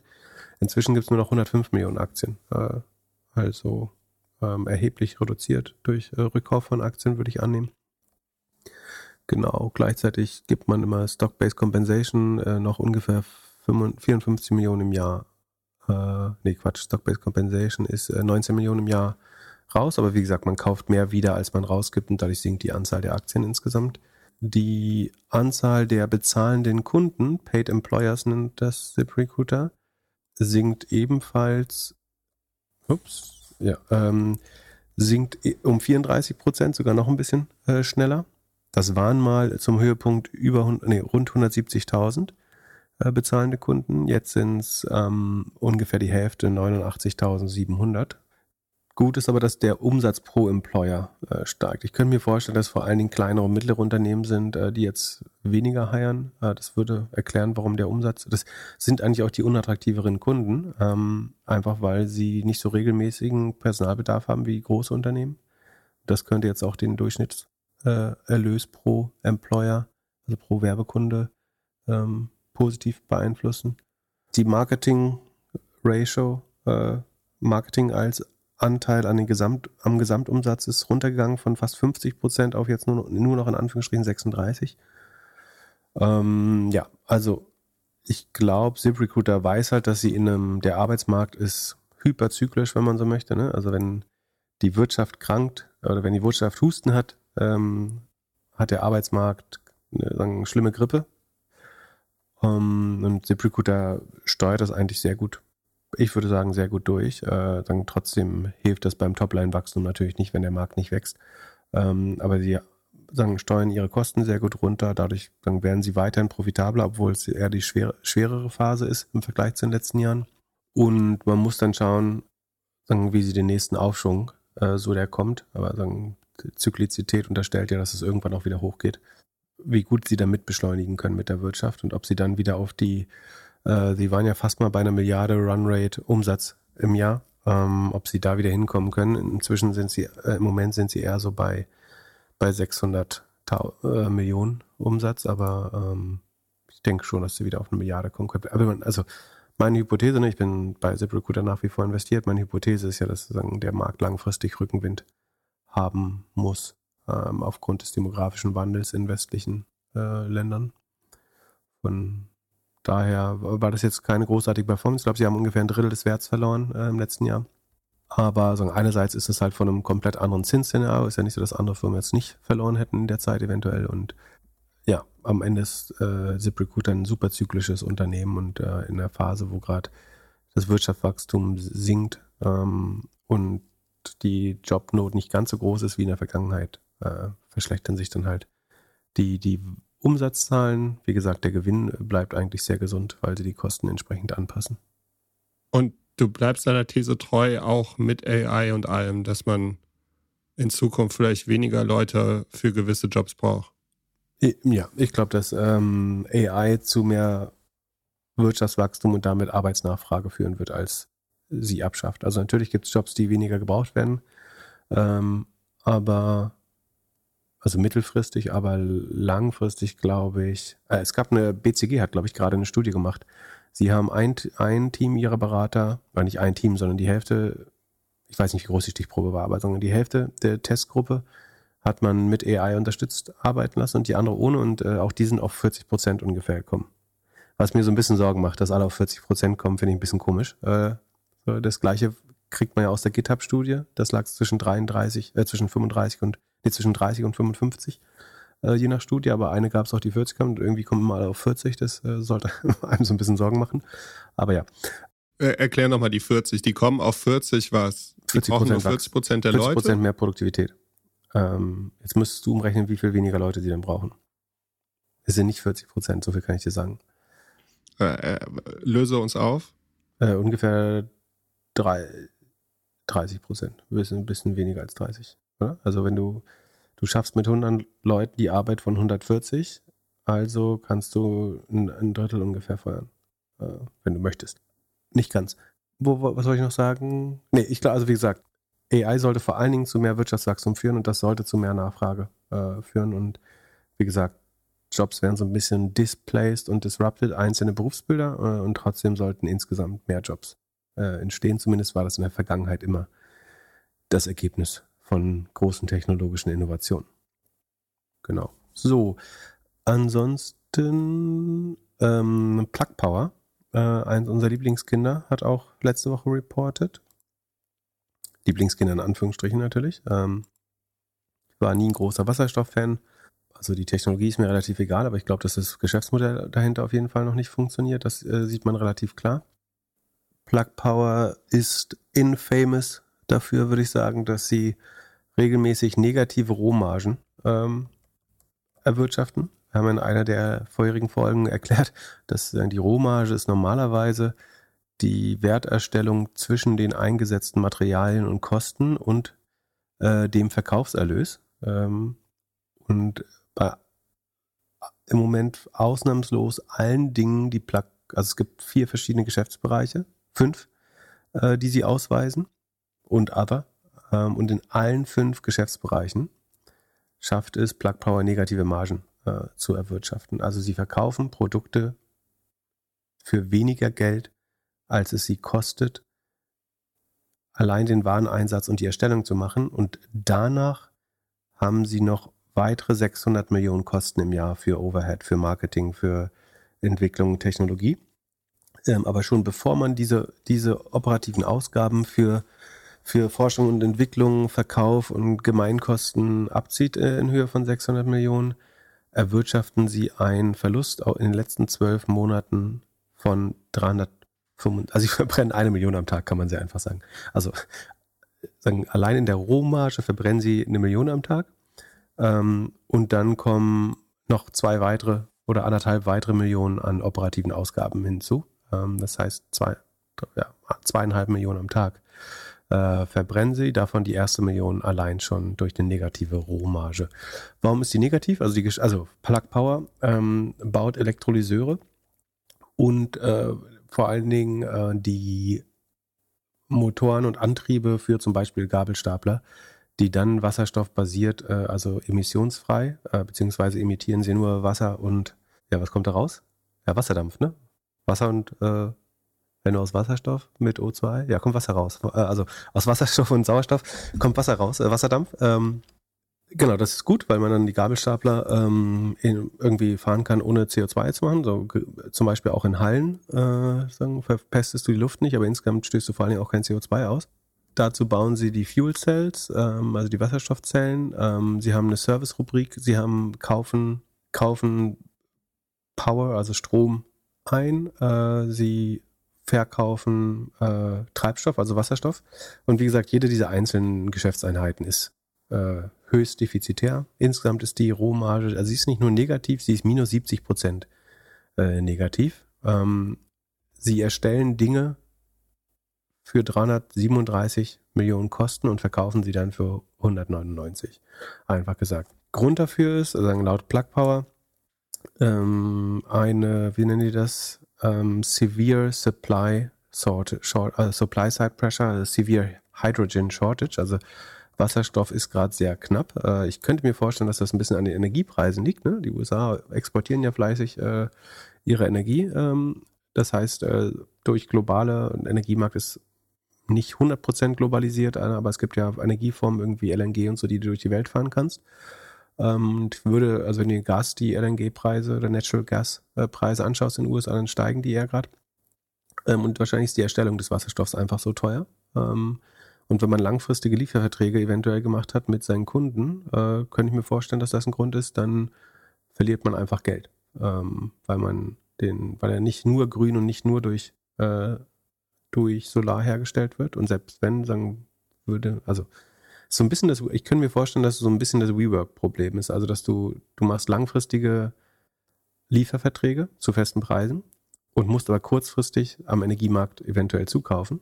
Und deswegen ist man negativ. Wobei kurzfristig muss man hier sagen, in Anführungsstrichen stellen, weil sie seit boah, 18, ja, fast 20 Quartalen, äh, nee, fast 16 Quartalen, Entschuldigung, äh, also Entschuldigung, äh, seit zwölf Quartalen äh, negative Rohmarge haben. Ähm, und wie gesagt, dann kommen die Kosten noch dazu. Kompletter Trainwreck, operative Marge dann minus 138 Prozent. Also das heißt, für jeden Euro Umsatz machen sie 1,38 Euro Verlust, äh, weil sie Kosten von 2,38 Euro haben für jeden Euro Umsatz. Ähm, die äh, haben wir einen operativen Cashflow Operativer Cashflow year to date, also in den letzten drei Quartalen, ist minus 864 Millionen, also äh, noch nicht ganz eine Milliarde. Letztes Jahr haben sie auch 830 Milliard Millionen verloren. Ähm, und fairerweise muss man sagen, sie haben noch 225 Millionen Cash. Das reicht bei der Geschwindigkeit nicht für ein weiteres Quartal. Äh, also sie haben Funding Needs. Sie müssen sich nachfinanzieren. Das sollte schwer sein angesichts dieser Zahlen. Äh, man könnte jetzt, vielleicht können sie noch weiter verwässern. Also hier sieht man auch eine ordentliche Verwässerung in den Shares, wenn man sich das im Sheet anschaut. Ähm, vielleicht können sie noch weiter verwässern, äh, wenn sie wirklich viel Anteil der Firma verkaufen, um jetzt nochmal eine Milliarde zu raisen. Aber ähm, ich glaube, der Markt das schon so fast auf einem Bankrott. Ähm, Plug Power hat in den letzten zwölf Monaten, glaube ich, 80 Prozent des Wertes verloren. Fairerweise andere äh, Wasserstoffwerte auch. Was gibt's da so irgendwie? Nel Asa und ähm, wie heißt das andere, the, Ballard Power haben sich halbiert. PowerCell Sweden hat sich gedrittelt, ist noch ein Drittelwert von dem, was vom Jahr wert war. Ähm, also wirtschaftlich ist dieses ganze Modell äh, noch nicht. Ich finde so Grundlagentechnologie sollte besser der Staat ähm, über Wissenschaftsgrants und so weiter finanzieren. Ähm, obwohl, wenn der mündige Bürger das Problem ist, dass halt, ich glaube, Leute haben das auf Narrativen basiert gekauft. Die haben gehört, die, der Green New Deal kommt, die grüne Transformation ähm, und so weiter. Deswegen muss Wasserstoff ja profitieren. Dann denkst du, googelst du irgendwie, was sind eigentlich Wasserstoffaktien und kaufst den Quatsch. Aber wenn du grundlegend eine BWA oder eben Income Statement lesen kannst oder ein einfachstes kaufmännisches Verständnis hast, musst du eigentlich seit zwei, drei Jahren hinterfragen, wie das jemals auf den grünen Pfad äh, kommen kann. Also es ähm, und es, es ist jetzt nicht so, dass sie gerade eine schlechte Zeit haben. Ne? Sie sind beim Umsatz immer gewachsen. Also das ist, äh, sie wachsen und werden trotzdem unprofitabler. Ähm, also es ist jetzt nicht so, dass du sagst, hm, ist gerade eine schlechte Phase, Nachfrage ist schwach. Und deswegen, nee, sie sind immer größer geworden und gewachsen, aber je mehr sie wachsen, desto noch, noch mehr Verlust machen sie. Ähm, und von daher, weiß ich nicht, ob es die Aktie an der Börse braucht. Ähm, hat jetzt wahrscheinlich kein Vertrauen bei Konsumenten und, oder Anlegern und Anlegern, Anlegerinnen ähm, geschaffen. Wir, äh, ich war da ja seit Folge 1 oder mehr oder weniger, weiß nicht, wann wir das erste Mal besprochen haben, ähm, aber fand die immer besonders schlecht, ehrlich gesagt. Ähm, und wir haben das eher so wie so ein Autounfall, wo man nicht weggucken kann, äh, glaube ich. Deswegen behandeln wir es immer regelmäßig. Ähm, vor allen Dingen, weil dieses Phänomen der negativen Rohmarge äh, so interessant ist, die wir auch von, von äh, Beyond Meat, glaube ich, äh, kennen. Ja, damit ist auch alles gesagt. Tut mir leid für alle, die Wasserstoffaktien äh, besessen haben in der Vergangenheit oder auf das Narrativ reingefallen sind. Ähm, es lohnt sich eben doch auch, die Zahlen dahinter lesen zu können und nicht äh, nur irgendwelche Stories zu kaufen. Ähm, wo wir gerade bei Stories sind. Okay, ähm, Clayview ist eine der drei Aktien, die ja dieses Jahr den Börsengang, den IPO versucht hat. Insgesamt muss man sagen, mit ARM, Instacart und Clayview verliefen diese Börsengänge jetzt nicht äh, unwahrscheinlich gut. Also alle haben so ungefähr ein Viertel äh, verloren, seit sie an der Börse bin, sind. Also sind, ja, muss man jetzt sagen, am Markt gemessen overpriced an die Börse gekommen. Vielleicht auch da so ein bisschen negatives Signaling. Wer jetzt an die Börse geht, der ähm, musste vielleicht auch äh, achso, Birkenstock musste auch noch kommen eigentlich, ne? Haben wir Birkenstock? Wann reported Birkenstock eigentlich? Ah, doch, da. Äh, das 6K ist raus. 2. November. Naja, gucken wir uns vielleicht später mal an. Ähm, ja, Klaviyo war diese, äh, was war das, CRM-Plattform auf Spotify, Shopify basierend hat eigentlich jetzt keine wirklich schlechten Zahlen geliefert. Ne? Ich glaube, nach den News, also sie sind eher sozusagen in den Wochen davor eingebrochen. Äh, die Zahlen waren jetzt nicht so schlecht. Die wachsen immer noch mit 47,5 Prozent. Das ist ein bisschen langsamer als im Vorquartal, aber nicht signifikant. Ähm, die Rohmarge hat sich verschlechtert, fairerweise. Ähm, das könnte aber an, achso nee, das liegt auf jeden Fall an IPO-Aufwendungen. Also es ist super schwer, das zu interpretieren, sehe ich gerade.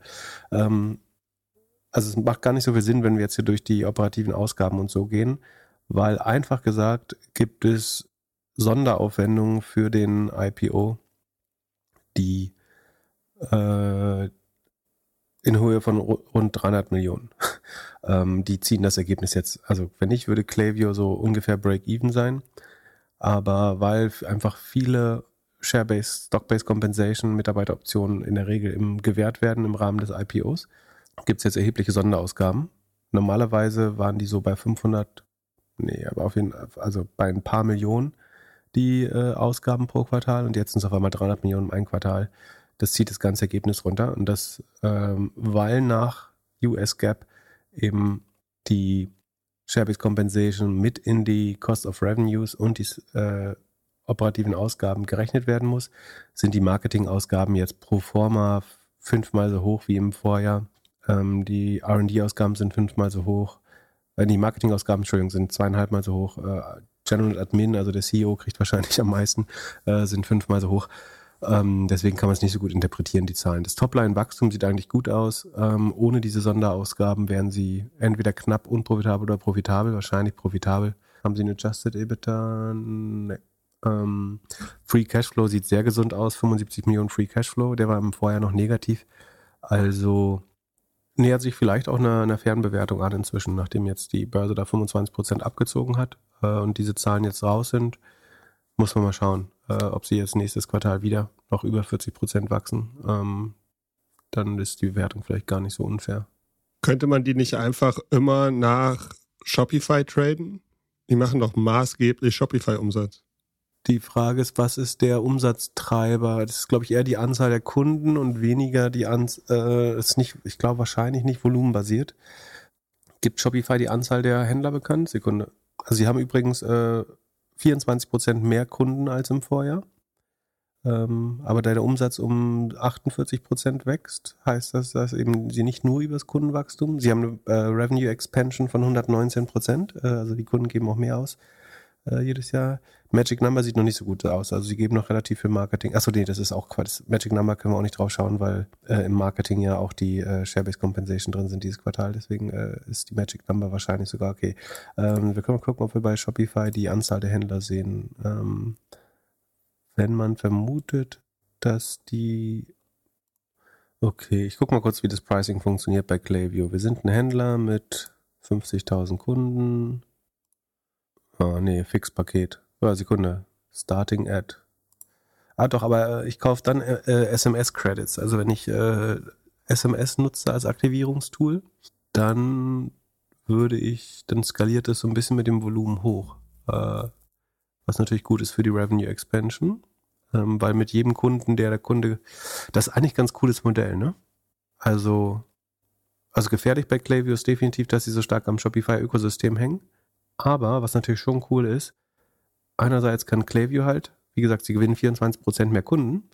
Und wenn die Kunden einfach 10% mehr Contacts, ist ja quasi, also und wenn du jedem Contact eine SMS schickst, dann und selbst wenn du netto Kunden verlierst äh, als Shop, hast du brutto ja trotzdem immer neue Kunden gewonnen. Du hast immer jemand, der als Gast bestellt oder jemand, der neu bestellt, der neuer Kunde wird. Also selbst wenn du weniger verkaufst als im Vorjahr, hast du in der Regel neue Kontakte gewonnen. Ne? Also deine CRM-Database wird ja größer als Shopify-Shop. So, sagen wir, du bist ein Snox, du hast dieses Jahr irgendwie, keine Ahnung, 200.000 Kunden, keine Ahnung, wie viele Kunden Snox hat, aber äh, du hast 200.000 Kunden. Jetzt haben wir, hast vielleicht ein schweres Jahr und hast äh, oder nee, 200.000 Orders äh, jetzt hast du ein schweres Jahr und hast du 190.000 Orders, dann könntest du ja sagen, haben 10.000 weniger Orders als im Vorjahr, jetzt müsste es ja sinken, aber nee, weil Kontakte, CRM-Kontakte hast du eigentlich mehr, weil du ja trotzdem Neukunden gewonnen hast, höchstwahrscheinlich.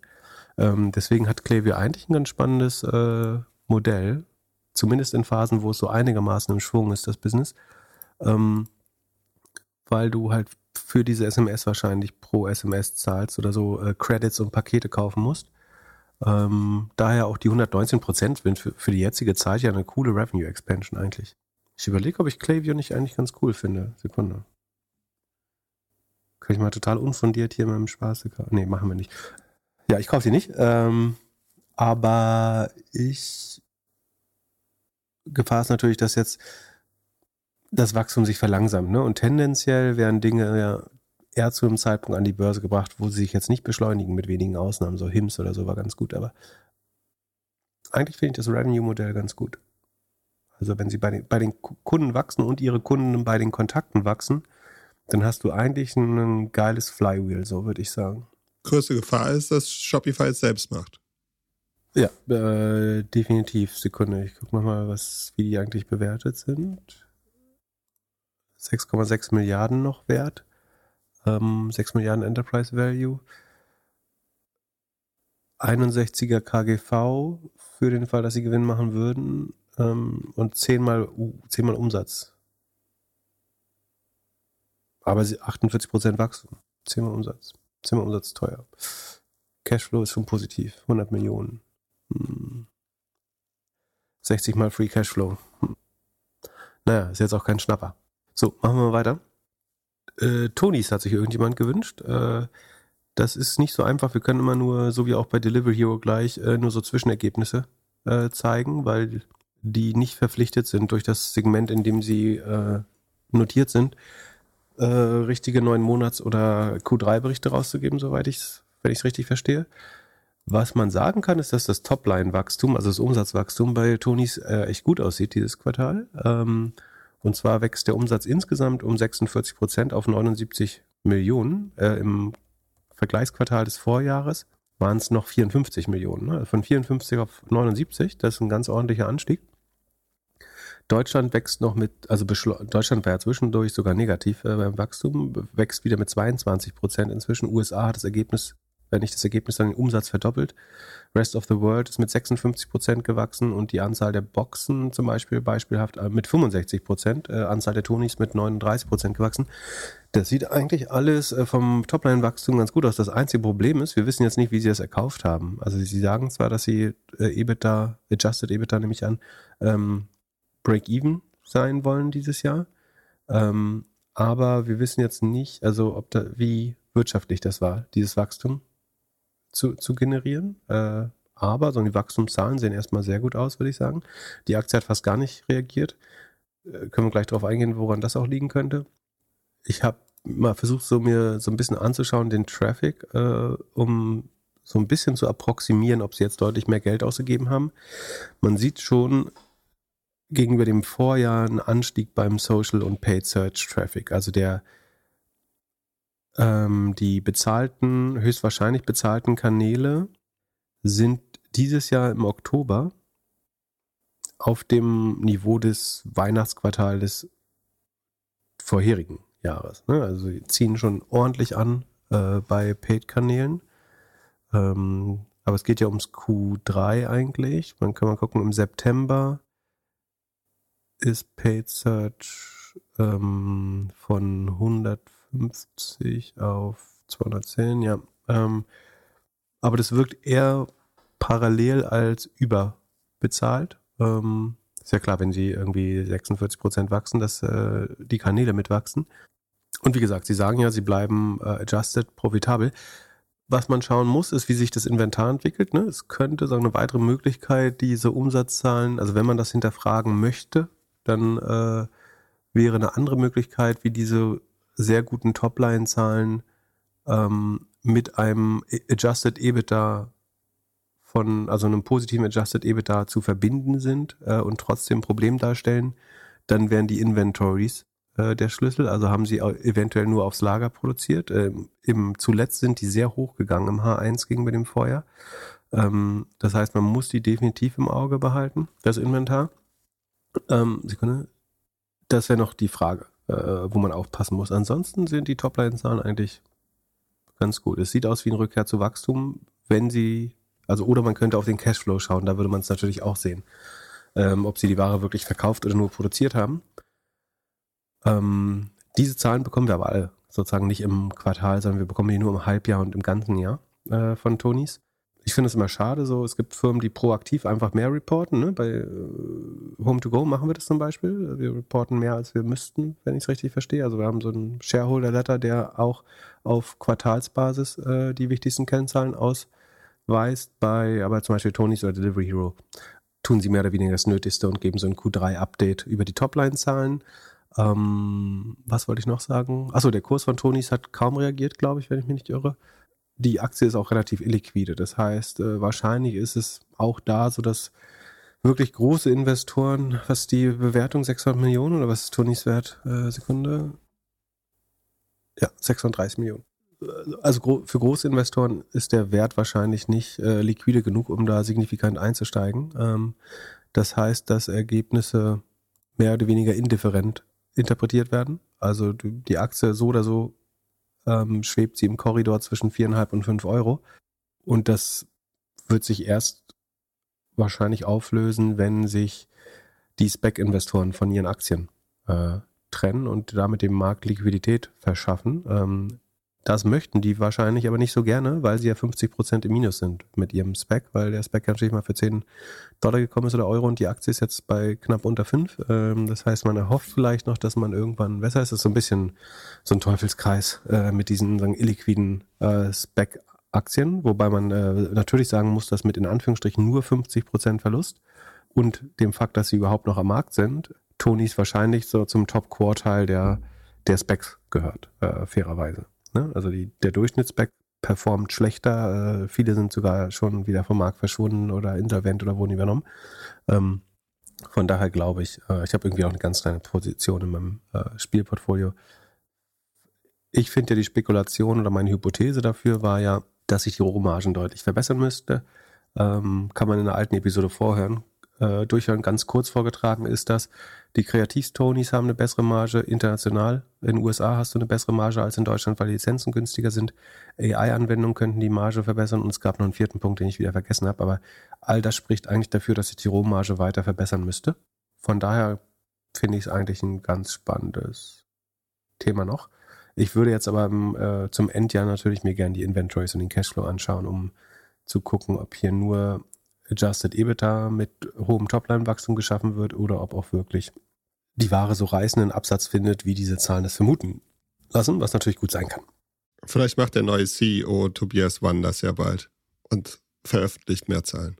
Ja, genau, es gab noch einen CEO-Wechsel, ne? Ähm, das kann man natürlich auch in beide Richtungen interpretieren. Dass das äh, irgendwie jetzt der Rückkehr zum Wachstum ist. Das war ja, war das ein interner oder nee, war ein externer, ne? Nee, externer Experience CEO. Also, das kann natürlich einerseits heißen, dass einem der Gründer das Business jetzt nicht mehr so gefällt. Beide Gründer sind raus. Und er, er keine Lust hat, diese, diese Nachrichten zu überbringen.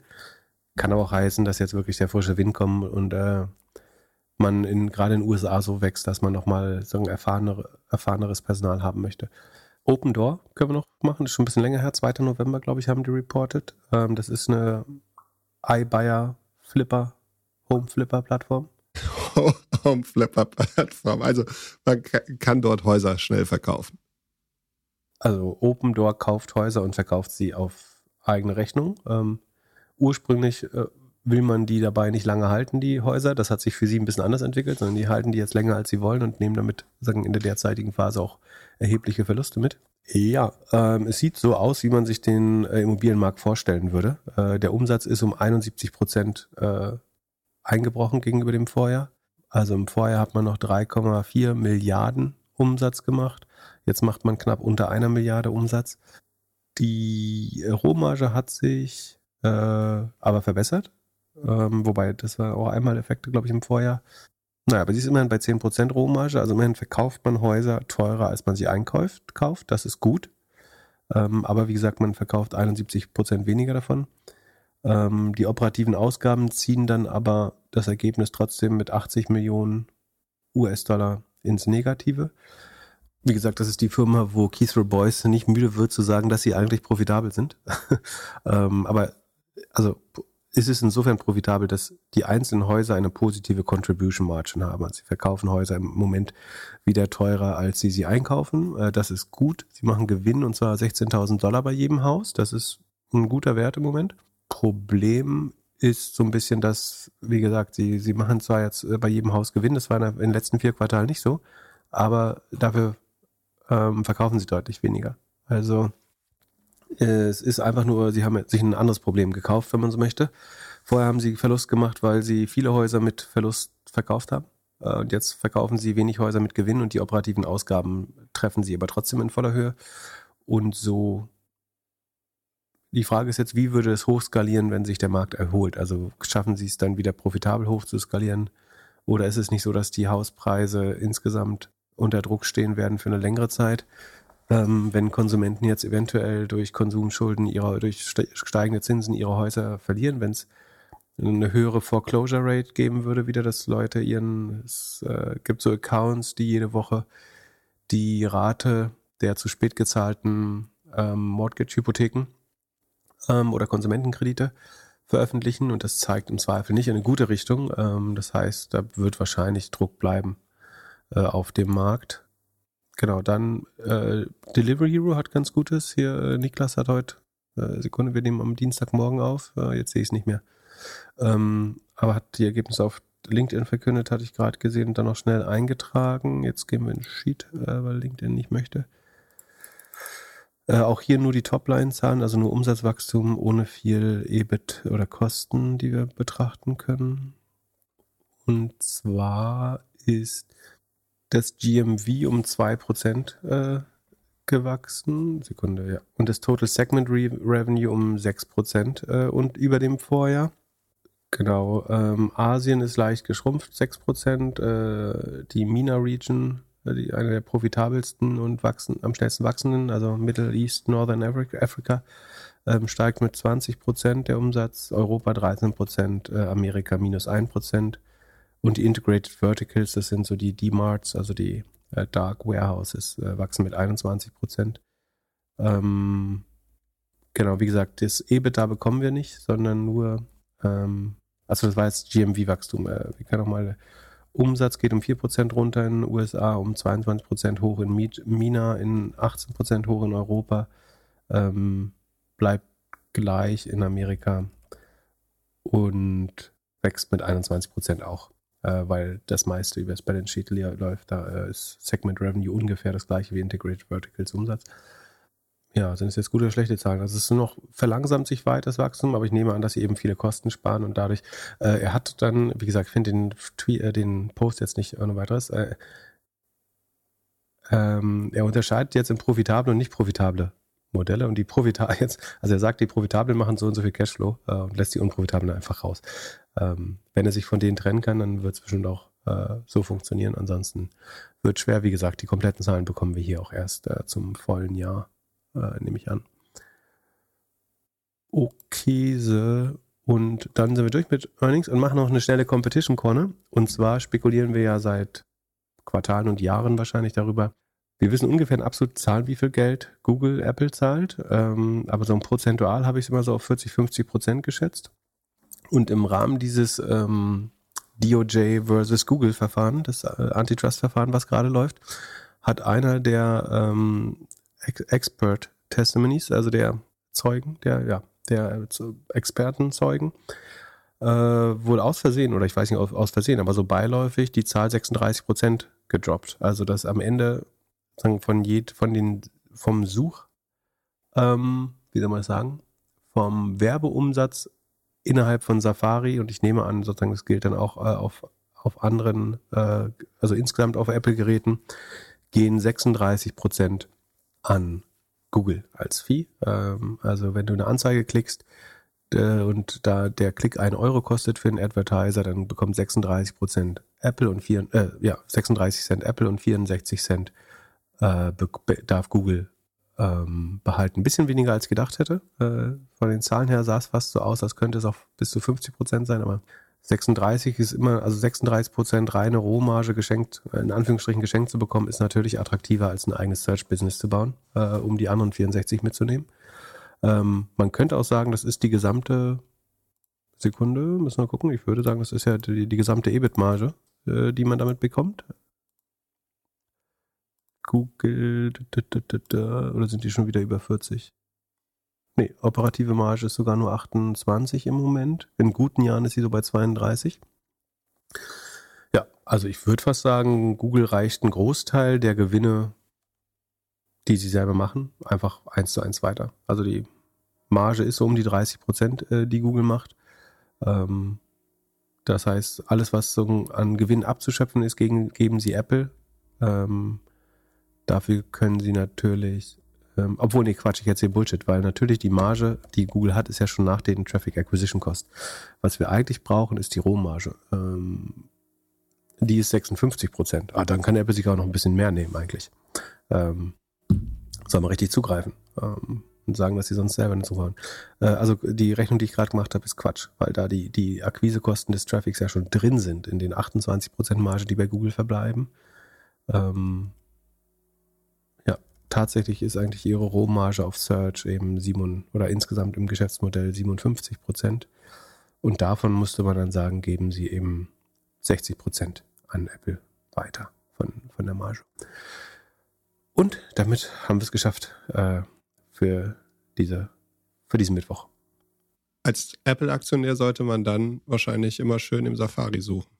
Du solltest schön im Safari suchen, genau, und beten, dass niemand auf die Idee kommt, diesen Deal zu verbieten, was er meiner Meinung nach verboten werden müsste, äh, weil es zwei Monopole sind, die gegenseitig ihre Existenz unterstützen und sichern und sagen, äh, Kollusion, Kollusion machen, um äh, den Markt zu beherrschen ähm, für, für Suche. Ähm, also dann der eine regelt die Marktbeherrschung, der andere bekommt für seinen Teil die, einen Großteil der Profits rübergeschoben. Ähm, das sorgt für weniger Innovation und für schlechtere Angebote für Konsumenten und Konsumentinnen. Ähm, und von daher fände ich, gibt es gute Argumente dafür, das zu verbieten, äh, verbieten zu lassen. Ähm, dann würde Google um einiges profitabler werden über Nacht, äh, kurzfristig zumindest, und Apple um einiges unprofitabler, bei, insbesondere beim wichtigen Service Revenue. Ähm, aber auch das haben wir oft genug erklärt und deswegen bleibt stabil und peace. Peace.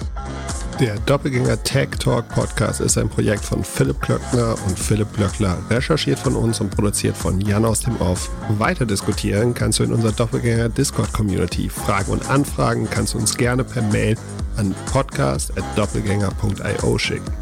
Unsere aktuellen Werbepartner findest du in unseren Shownotes. Vielen Dank für deine Zeit und bis Samstag.